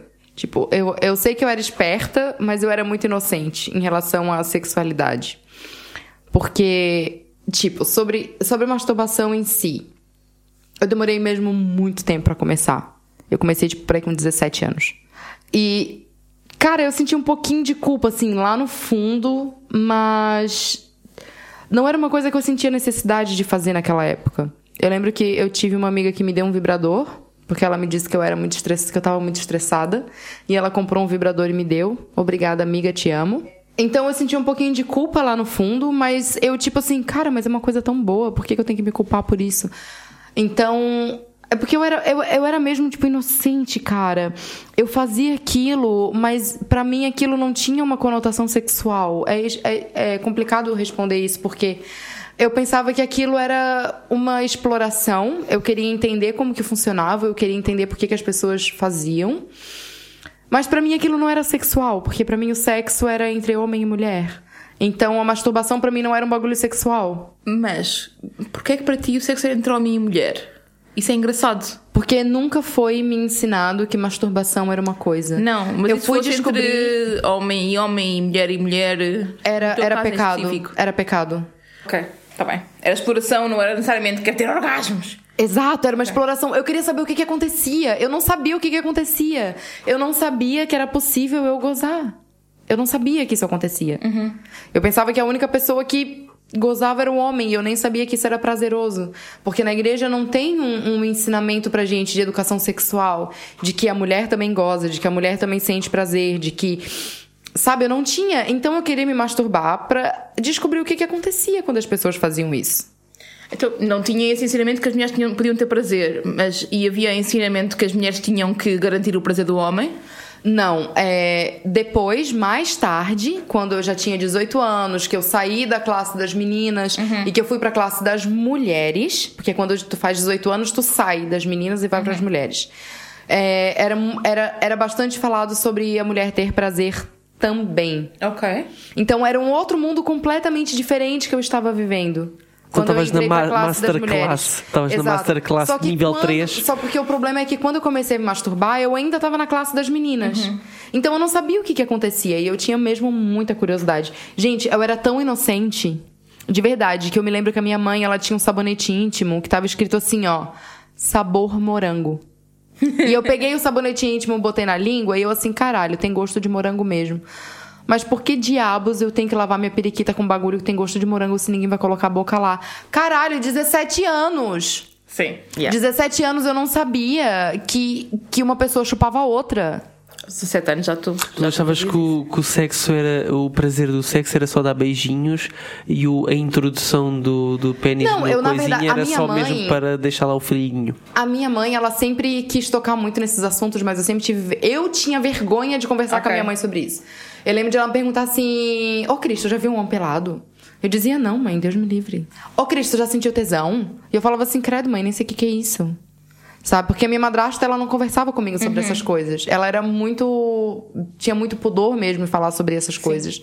Ela só Vocês sabia criticar e falar, tu não pode fazer! Mas ela não me explicava o que, que era aquilo. Então, por existir sempre essa regra de que a gente só pode ter sexo depois de casar, e a maneira como eles enfiam isso na nossa cabeça, leva muita gente a sentir culpa depois quando já pode fazer o sexo. Porque literalmente, depois que tu casa, por exemplo, hoje eu não posso fazer sexo, mas o meu casamento é amanhã.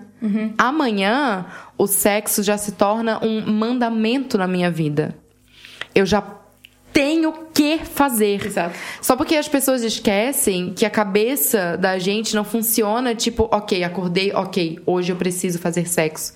Porque a partir de agora é o mandamento de Deus na minha vida e eu preciso fazer, eu tenho que fazer.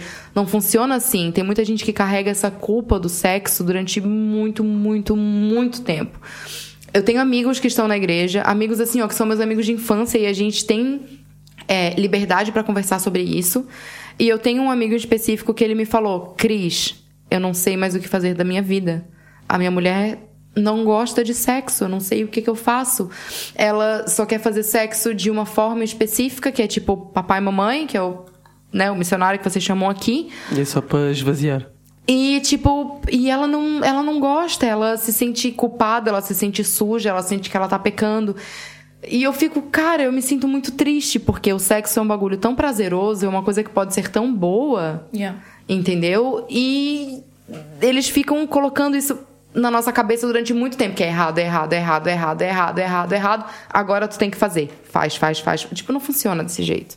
Pá, e tudo isto leva depois aqui a questões que se refletem para o resto da vida e que, por exemplo, nas mulheres são muito comuns de anorgasmia, têm vaginismo e têm várias eh, disfunções sexuais que estão ligadas a- ao psicológico e à culpa e a- ao medo e a todos estes ensinamentos que houve. E se isso acontecer, têm que procurar muitas vezes eh, eh, fisioterapia pélvica, têm que fazer hum, terapia para mesmo para, para deixarem de sentir essa Essa culpa. sim deixarem de sentir essa Medo. culpa e esse hum, esse pecado não é deixarem de achar que estão a pecar tu, tu não consegues deixar de pensar uma coisa que te foi incutida durante 20 anos é impossível É, eu lembro que eu ia pra casa de uma amiga e ela não era da igreja. E ela tinha umas revistas que era. Como é que era o nome da revista? No- Nova, eu acho. Que era o nome da revista. E nessa revista falava coisas sobre sexo. Cara, qual é a revista que não vai falar sobre, Sim. sobre sexo, né?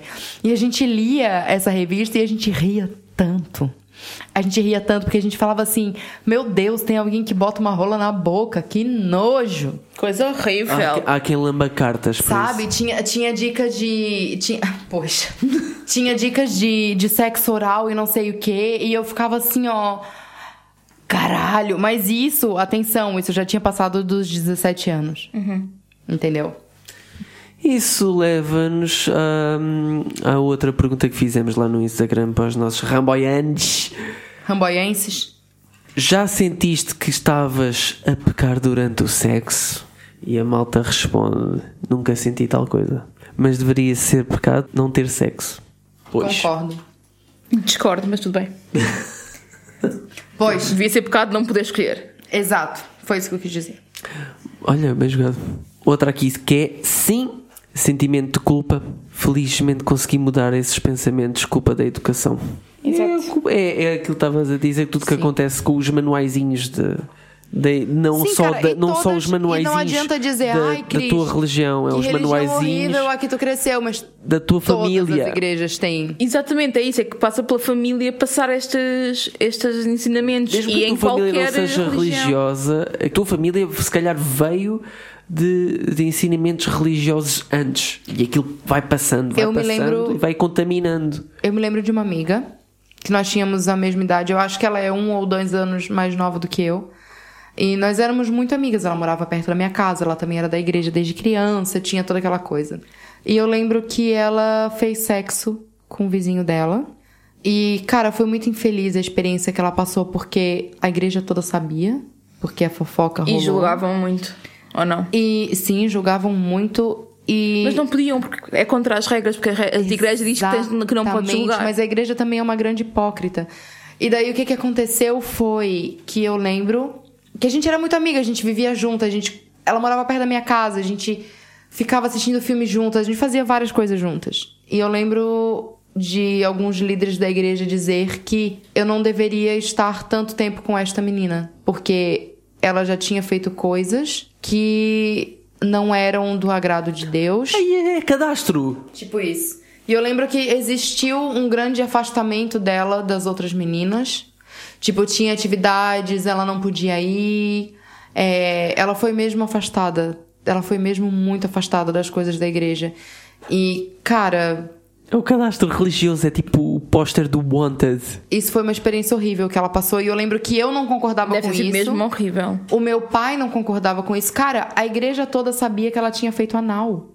Isso é tipo como uma miúda Sabe? fazer a igreja qualquer coisa na escola e toda a sabia. gente mandar aquele, aquele clássico dos filmes, né? Que há aquela humilhação de espalhar pela escola toda, aquele Sim. bullying. Isso é Sabe? bullying religioso, Isso, né? foi, isso foi horrível. Isso foi mesmo horrível. Porra. Yeah, acredito. Temos aqui uma que é, para, para relembrar aqui a pergunta, já sentiste que estavas a pecar durante o sexo? Aqui uma pessoa que diz já, é muito mau viver com esse tipo de julgamento interno e medo de ser descoberto. Portanto, esta pessoa viveu com medo de ser descoberto, como se tu tivesses, por exemplo, a trair. Tipo isso. Estás Não traindo é? Deus, né? Estás traindo É, os exato. mandamentos. Estás traindo os mandamentos. É uma traição. Eu acho interessante que, por exemplo, tens aqui uma pessoa que diz. Tens uma pessoa que diz que, que quando começou a masturbar que sentiu algum. que estava a pecar, mas depois quando chegou a fazer sexo já não sentia Sim. tanto. E tens outras pessoas, tens outra pessoa que diz, de certo, que o sinto no meu subconsciente, mas não deixo de me dar prazer por crenças impostas. Mas lá está, exatamente isto, isto está lá no subconsciente. Sim. Não é? Mesmo para quem não viveu necessariamente tipo numa igreja, não cresceu na igreja, a- a cultura em que estão inseridos, a família, todo, Aham. os filmes, às vezes, séries, whatever, tudo isso influencia para depois haver esta negatividade sexual e haver este sentimento que estás a pecar se estiveres a fazer sexo em jovem ou sem ser casado ou whatever. Eu tive, eu tive muita sorte porque eh, a única vez em que eu fui mais ou menos persuadida a estar de- no ambiente de igreja, eh, os, meus, os meus pais e os meus avós apanharam-me numa, numa fase em que eu estava super deprimido por estar numa. Num, estás a ver tipo um ATL, um género de ATL depois da escolinha Não. na igreja e eles eram super abusivos. Tipo, faziam-me Tadinho. trabalhar como um escravo Oh. a lavar a louça e o caralho. Não, calma. A tua louça ou várias louças? Não, não, a louça tipo. Várias louças, não era só a minha. Na primária, um bocado verde. Não penso isso como um trabalho escravo, mas pronto. Epá, para mim era porque eu nunca tinha feito. Pois, mas Então, isso tipo, já é todo um aconselho. outro problema. Mas isso é um outro episódio sobre a nossa criação, Mas não é repara, mesmo? eu estou num sítio para estarem a tomar conta de mim, não para estar a, a receber esse tipo de educação, acho eu. E Não, nada a ver isso. E o ambiente isso era pode, mau? Isso pode ser. Não, tudo bem, o ambiente pode ter sido mau, mas tipo, tu lavares a louça não, não, não quer dizer que seja uma coisa ruim, tipo. Eu não, não sei, eu não, não concordo do, contigo. Epá, eu lembro-me de ser uh, uma, uma criança muito pequenina. Eu estava tipo na primária. Tu sabes qual é que é o tamanho de uma, de uma criança da primária? Não. É, Vai a uma primária ver o tamanho das crianças. Me fala o tamanho da criança da primária, caralho. É tipo seis anos É, é dos a- a 6 nove. aos, aos. Seis aos dez. É seis porque eu não fiz primária. Ok. Pronto, concluindo, uh, os, uh, a minha família percebeu o, o quão aquilo estava-me a fazer mal no ambiente de igreja católica. Imagina tipo um miúdo mudo que nem sequer queria falar o que é que acontecia lá dentro. Isso era assustador para uma família. E, e desde então que nunca mais tentaram uh, integrar em nenhum ambiente de igreja. E Então eu fui habituado a não, não ser contaminado com coisas de, de igreja católica desde, desde essa altura. Fair. Eu acho que mesmo assim, tendo em conta a sociedade em que nos inserimos, és a mesma contaminado, como és contaminado com racismo, como és contaminado com machismo, etc, não é? Mas, por exemplo, tu estás a dizer que tu, tu quiseste sair e eu queria ir à, à catequese e não me deixaram. Ai, Mariana. Eu estava na primária, os meus amigos iam para a catequese e traziam músicas e eu não sabia cantar as músicas. Eu também queria cantar. Era uma questão musical. Mas olha, Sim. que eu vou te dizer que nessa religião em que eu cresci, nós tínhamos um negócio que era parecido com a catequese, que era chamado de seminário. E eram quatro anos.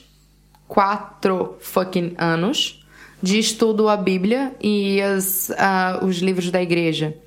É por isso que eu tenho bastante conhecimento sobre a Bíblia, porque nós passávamos um ano inteiro estudando sobre a Bíblia, outro ano inteiro estudando sobre outro livro. Nesses quatro anos, cada ano era um Sim. livro diferente. E, cara, eu achava super interessante estudar a Bíblia. A Bíblia era um livro muito legal pra tu Uma ler. boa ficção, sim senhor. Exatamente. É tipo, acho que se fizerem uns filmes legais assim, vai ser tipo um Senhor dos Anéis.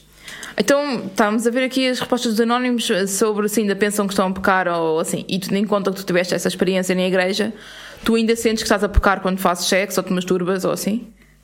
Cara, sinceramente, eu nunca cheguei a ter esse esse sentimento de culpa pesado assim por fazer sexo, né? Porque quando eu comecei a minha vida sexual, eu já não estava muito na igreja, entendeu? Então eu já tinha as minhas opiniões próprias em relação à sexualidade. É óbvio que eu tive más experiências sexuais e eu tive boas experiências sexuais. Então, quando eu comecei a entender que o sexo me fazia bem, eu queria lá saber o que Deus estava pensando de mim, né? Eu queria era fazer de novo. Fair, ok. Eu, só que assim, eu conheço muita gente que sente essa culpa ainda, sabe? É, é, é muito complicado conviver com isso, na verdade. E sentias que havia na, na igreja também, se eles põem o, a masturbação e o sexo como pecado, eles também faziam com que vocês achassem que o vosso corpo era pecaminoso, o próprio corpo em si, tipo a nudez em si? Em relação à nudez, eu nunca tive esse pensamento de que meu corpo era um pecado. Muito pelo contrário. Eles ensinam que nosso corpo é um templo de Deus. Teu corpo é uma bênção, linda. Obrigada. eu nunca pensei que meu corpo fosse um pecado.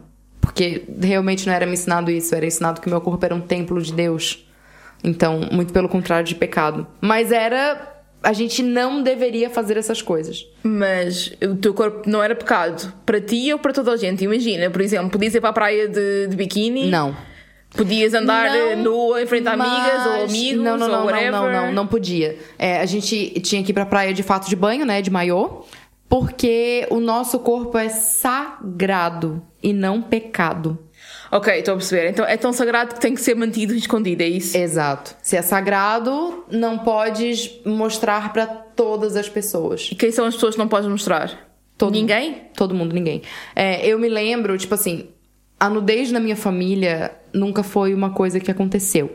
Claro que com a minha mãe, com as minhas irmãs, às vezes, assim, muito raramente com a minha madrasta, ainda acontecia. Mas eu não tenho grandes lembranças de ver esse tipo de, de coisas acontecerem. Nem tinhas assim uma rebeldia do teu irmão a cagar de porta aberta nem nada. Nunca. Eu, eu nunca nem vi a bunda do meu irmão. Ele nem era, do ele meu era pai. Muito bem, muito bem comportadinho também na- em, em termos de Muito. regras. Eu nunca, eu não sei como é que é a bunda do meu pai. Eu nunca vi a bunda do meu irmão. Tô falando bunda porque se vocês imaginam que eu não vi a bunda, eu não vi Exato. o resto, entendeu? Eu nunca vi meu irmão de cueca. Eu nunca vi A sério? o meu irmão De cuecas? de cueca. O meu pai eu já vi de cueca, mas o meu irmão eu nunca vi o meu irmão de cueca. As minhas irmãs, tipo assim, a minha irmã mais velha, ela deixou a igreja muito cedo.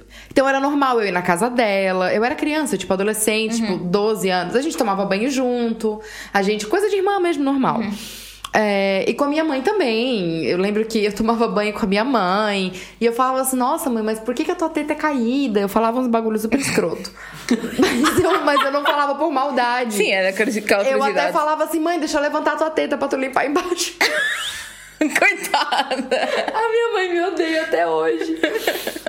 E eu lembro de ter essa interação com a minha mãe e com as minhas irmãs, mas com o meu pai e com o meu irmão, não. Eu lembro de uma vez eu queimar o chuveiro, porque no Brasil o chuveiro é elétrico, A melhor invenção brasileira de que é sempre. tipo um suicídio, né? Tem um chuveiro ligado na tomada dentro do banheiro.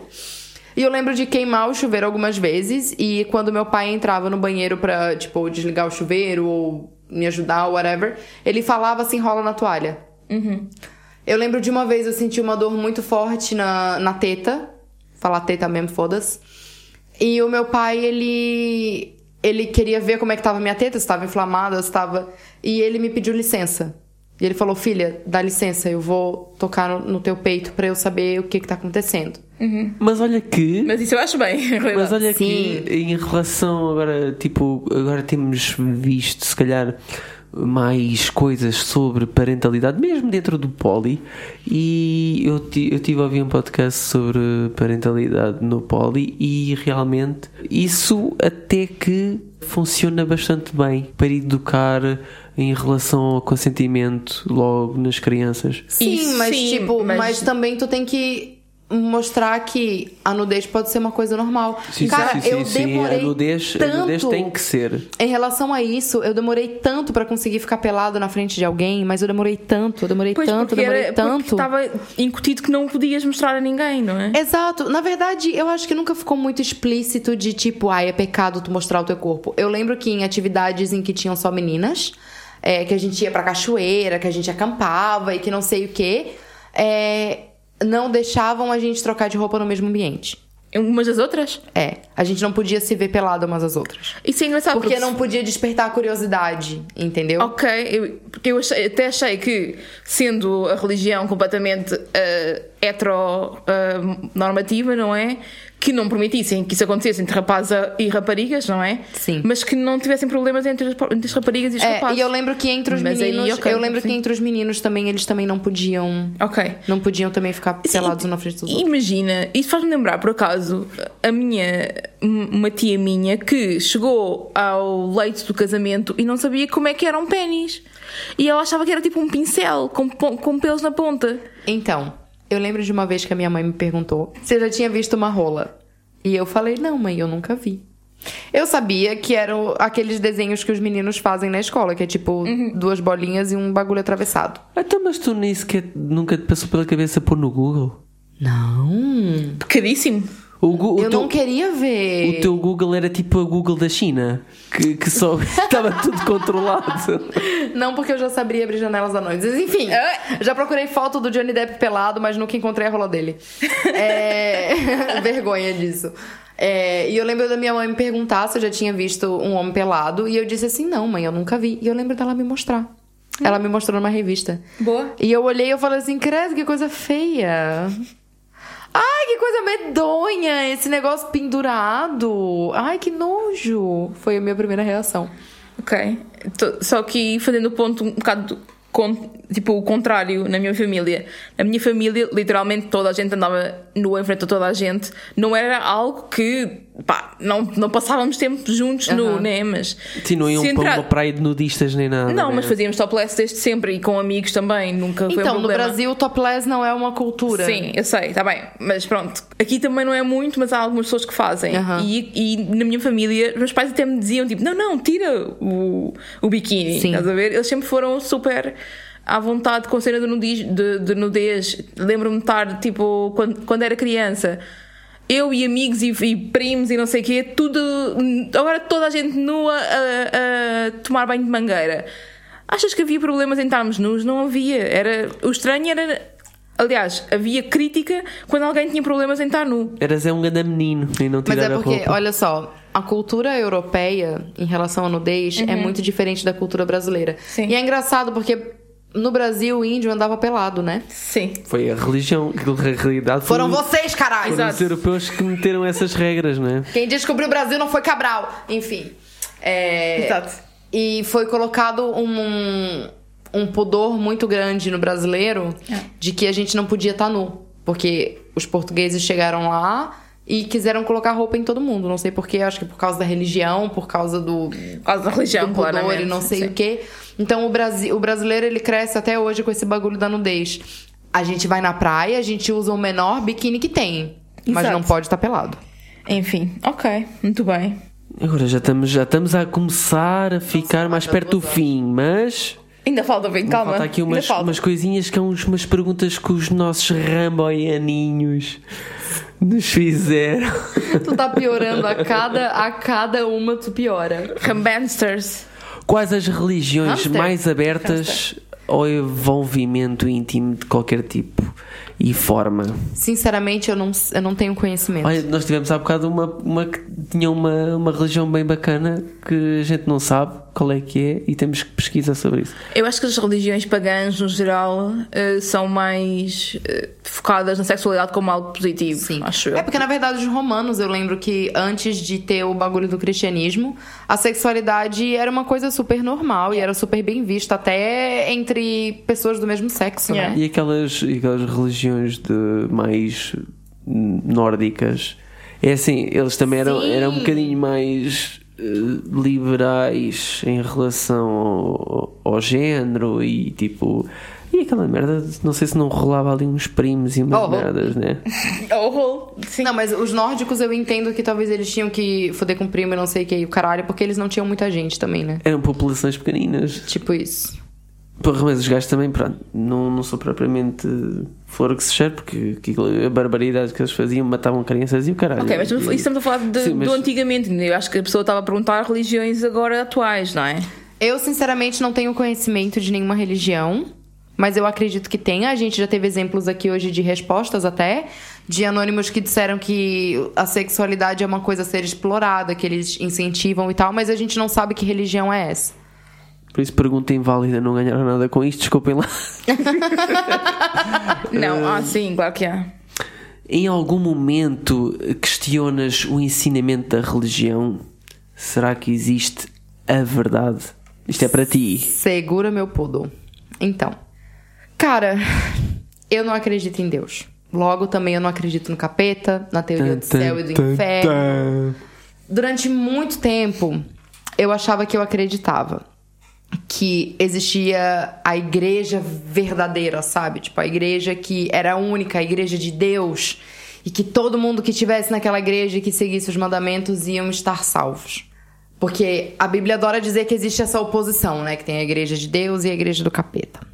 Só que eu não acreditava realmente, cara. Eu fui ensinada e induzida a acreditar. Exatamente. Hoje, sinceramente, eu respeito a fé de cada um. Eu acho que o ser humano ele precisa ter fé em alguma coisa para poder viver. A diferença é que eu tenho fé em mim. Eu acredito em mim. Se eu não fizer, não vai acontecer. Eu só dependo de mim. Então, não é um Deus que vai me fazer eu tirar uma boa nota numa prova, na faculdade, não sei o quê. Sou eu. Se eu não estudar, eu não vou conseguir. É, tem uma passagem, eu acho que na Bíblia, se não me engano, que diz que, que diz que a fé sem obras é morta. É quê? Fé sem obras é morta. Ok. Ou seja, tu não adianta tu ter fé e não fazer nada porque não vai nada acontecer.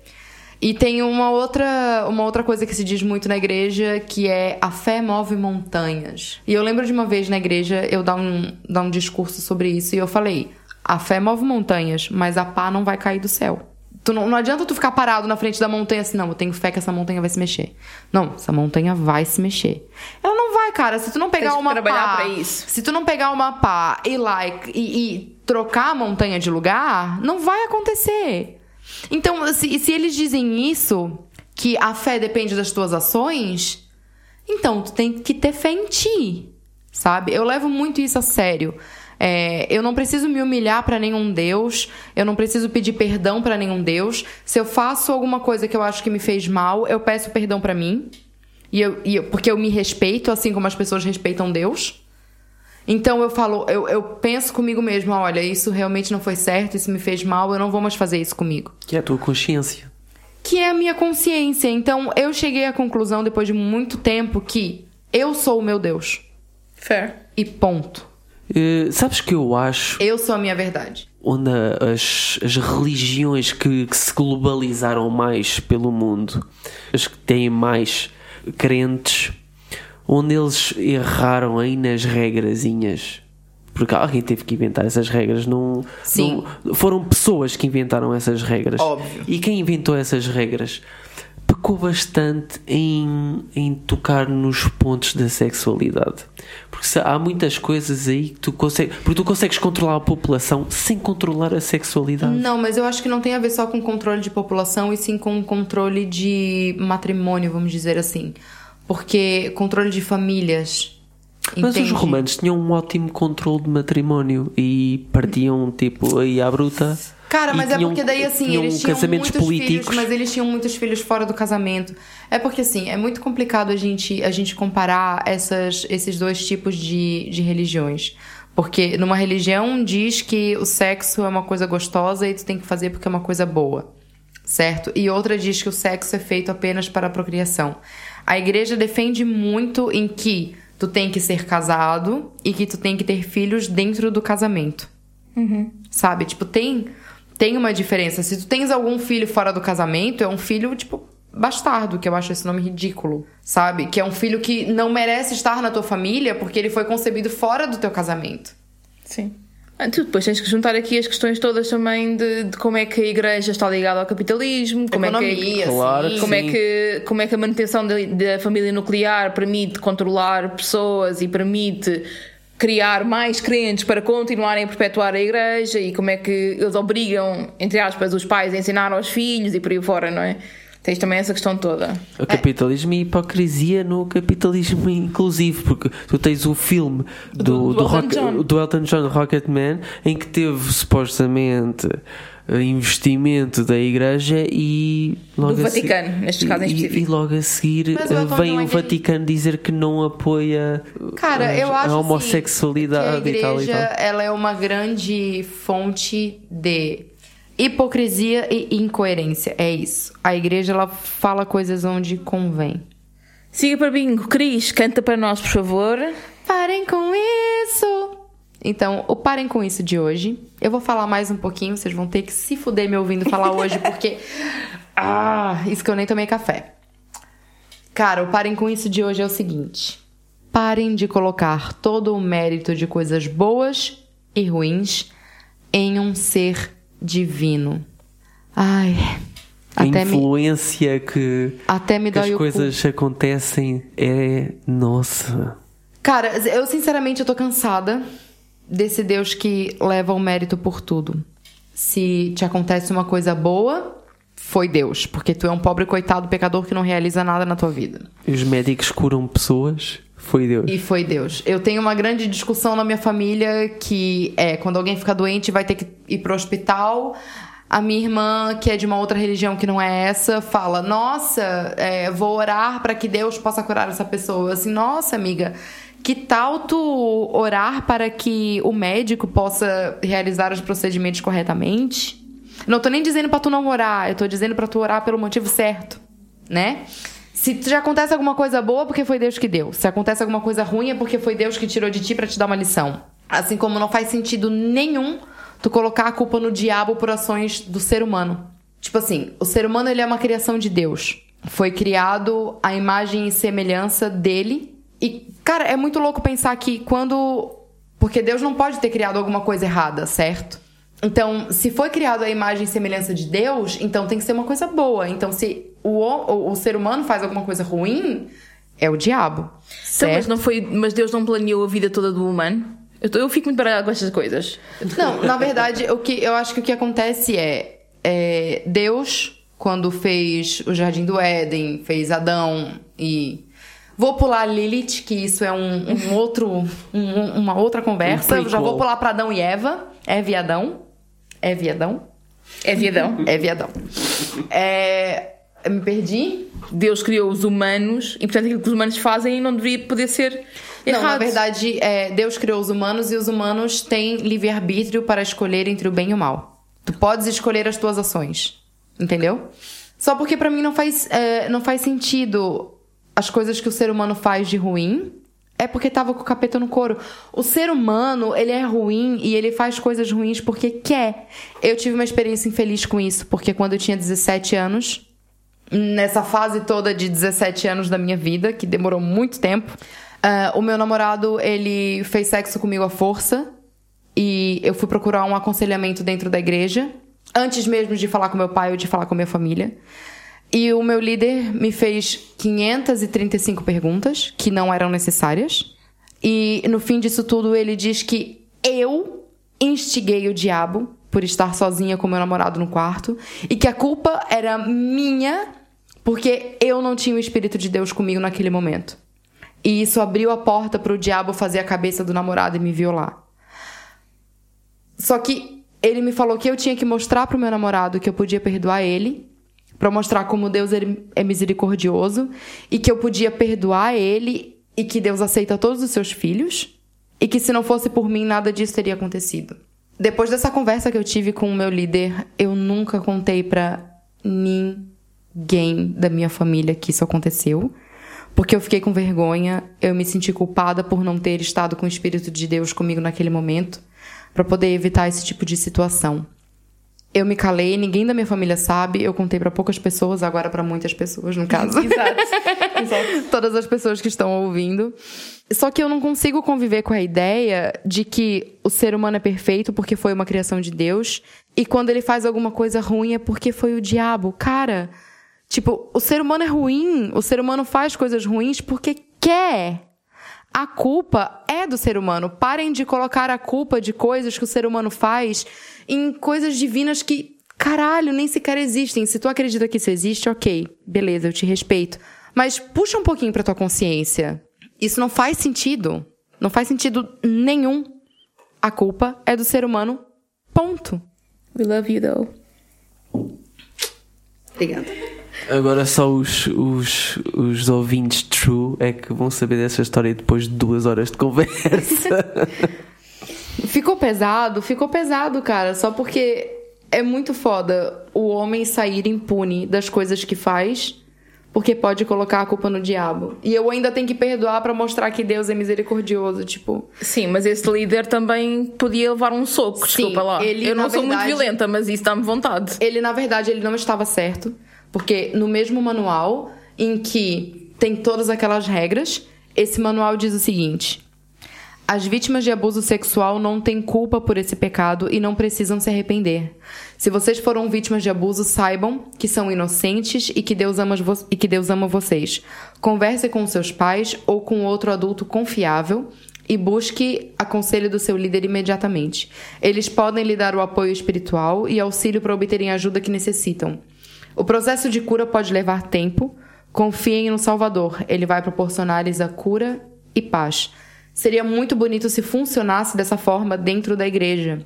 Muito bem, quando tens, quando tens um, Mas- um líder que diz que vai contra esse manual. Mas, mas, cara, como é que eu vou confiar num líder que vai lá na igreja todo domingo, fala sobre família e não sei o que, e chega em casa e dá uma surra na mulher? Não tem como. Eu tô falando de uma pessoa muito, muito, muito específica e que eu guardo com todo o ódio no meu coração. E com razão também, foda-se.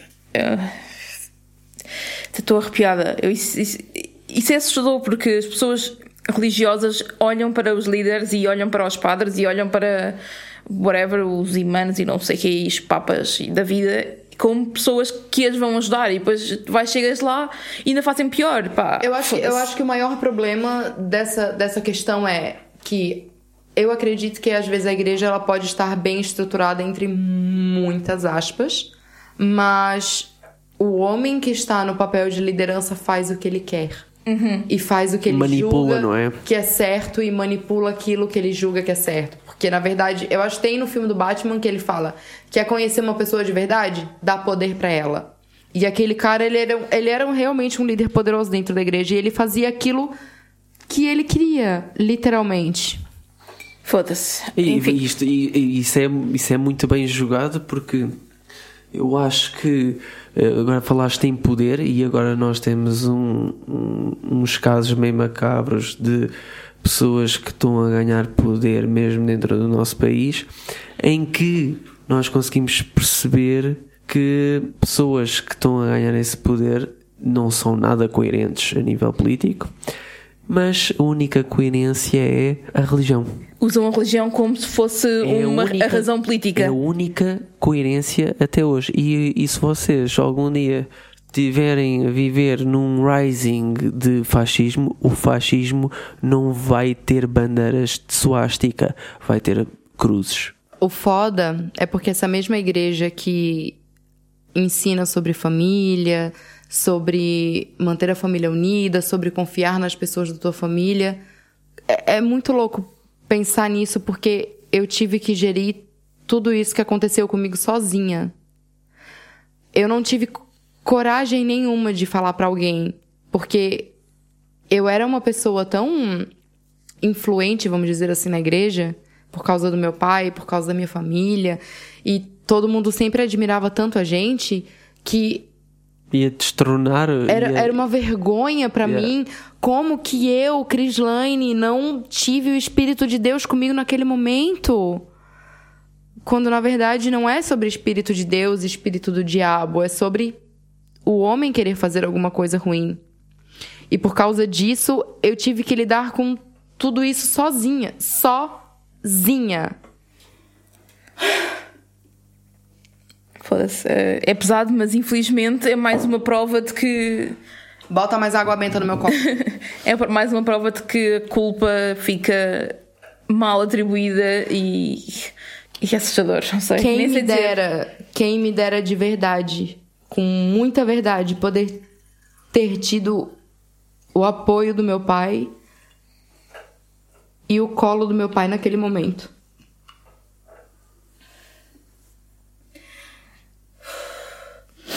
Bora, bebê.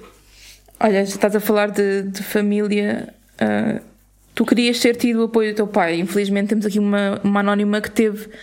ah, que teve uma, uma influência negativa da família em relação à religião, neste caso a religião ah, católica. Cresci numa família extremamente religiosa, católica, principalmente do lado materno, onde toda a gente só teve um parceiro sexual a vida inteira. Eu sempre fui a única que teve mais que um namorado e sempre fui julgada por isso, como se fosse uma coisa suja, que os homens só nos querem como depósito de esperma, etc. Sempre me sentia a ovelha negra da família, porque tanto nisso como em tudo o resto somos completamente diferentes e isso levou-me a afastar-me e a querer fugir desse ambiente tóxico. Ter crescido num meio todo- tão dogmático teve uma influência brutal no que sou hoje porque me quis afastar de tudo isso. Sou não monogâmica, provavelmente time solo poly, e já tive e tenho vários parceiros sexuais e não tenho intenção de casar. Abençoada! Tamo junto.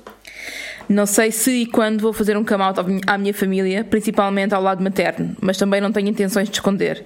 Estou preparada para assumir quem sou, mesmo que isso signifique ser ostracizada pela família. Tenho orgulho no meu crescimento. Felizmente o lado paterno é mais open-minded, ainda assim a não monogamia seria um grande abalar de ideias. Epá, quando a religião faz com que a tua própria família te ostracize e te trate mal, algo está errado. E especialmente esta questão toda das regras todas que são impostas, nem é o acreditar que existe um- uma entidade, é as, é as crenças que são impostas e as regras que são impostas que têm que acabar. E agora para algo um bocadinho um bocadinho mais leve, que este episódio está difícil, Sim. Acabou bem pesado. O fim Bem pesado. acabou um pouco pesado. mas são coisas importantes de falar, enfim. Uh, vamos para a recomendação de mídia, que é uma música que eu gosto muito, que se chama The Loophole. Maravilhoso. Não é RuPaul. Não é RuPaul, é The Loophole de Garfunkel and Oates. E então, basicamente, a, a música é o quê? São duas raparigas, é- são, são duas ah, são duas atrizes O ah, clipe é ótimo. comédia- de comédia, basicamente. Já são uma, uma delas, pelo menos, é- são as duas conhecidas, na realidade, mas enfim. E então, o vídeo e a música são sobre como, poder, como podes estar sexualmente com alguém se és uma menina religiosa. Oh. E então, há bocado estavas a contar a história da aspirina e é uma das coisas que dizem no vídeo. Sim, E a hora que eu vi o vídeo, eu lembrei da hora do meu pai falando da aspirina e da minha irmã falando que dava pra dar de ladinho. Pronto, e então, tendo em conta as regras todas que existem na religião, de não poder fazer sexo antes do casamento, e isto é algo que acontece também. ah, eu tenho exemplos de pessoas que fizeram isto antes de, de fazer sexo normal, que é dar o cu para não ter que dar, ah, para não perder a virgindade. E eh, o Isso é refrão- uma prática muito, muito, muito, muito comum. Exato. E o refrão da música é Fuck me in the ass cause I love Jesus. Tem a ver com a hipocrisia, basicamente. Jesus, yeah. É uma questão de, de hipocrisia, mas vão ouvir a letra, vão ler, eh, ler a Sério, letra é e ouvir muito a engraçado. música. É muito bué. bom. É muito, bué muito, engraçado. muito bom. Pá, e, é sério, façam isso porque depois deste, deste episódio precisam de desanuviar um bocadinho. Então, provavelmente Exato. tu só viste este episódio até agora e ainda não estás a ouvir. Provavelmente já é a quarta vez que pegas nele. então, Vamos colocar um, um easter egg aqui?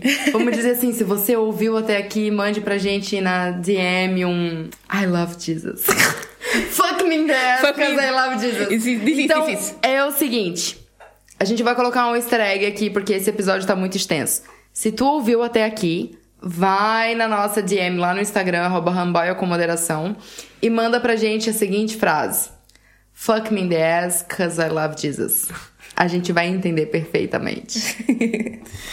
e acabamos o episódio por aqui com o tema do próximo episódio que vai ser sobre individualidade e privacidade numa amar, relação. Eu vou amar falar sobre Este esse tema. episódio vai ser. eh, Menos. Menos maior, não. Vai Menos ser- maior. Vai ser menos longo do que esse. Vai, e vai ser eh, principalmente indicado para pessoas em relações monogâmicas, provavelmente. Porque as, as não monogâmicas Não, têm. eu acho que vai Discordo, ser, eu acho que vai ser, eu acho que vai ser para pessoas que têm relações monogâmicas e pessoas que têm relações não monogâmicas também. Sim, sim. Porque a individualidade nas relações é uma coisa muito importante, tal como a privacidade. E a privacidade é muito importante e muitas vezes nas relações não monogâmicas não é cumprida porque há demasiada há Já comunicação estás a mais. falar E demais. privacidade, não tô falando só de cagar de porta aberta ou fechada. Já estamos a falar demais. Tchau. Tchau! Muito obrigada por terem ouvido até aqui. Beijinhos no coração de vocês. Mandem DM. Aleluia. Deus abençoe. Boa noite. Ai, eu não conseguia. Isso é por os cortes com autorização. Hum, eu amo demais pra isso. Eu não partilho o que é meu. Isso é agora, né? Mas um dia tu vai querer uma família. Hum, isso é ser uma loucura. Ramboia. Com moderação.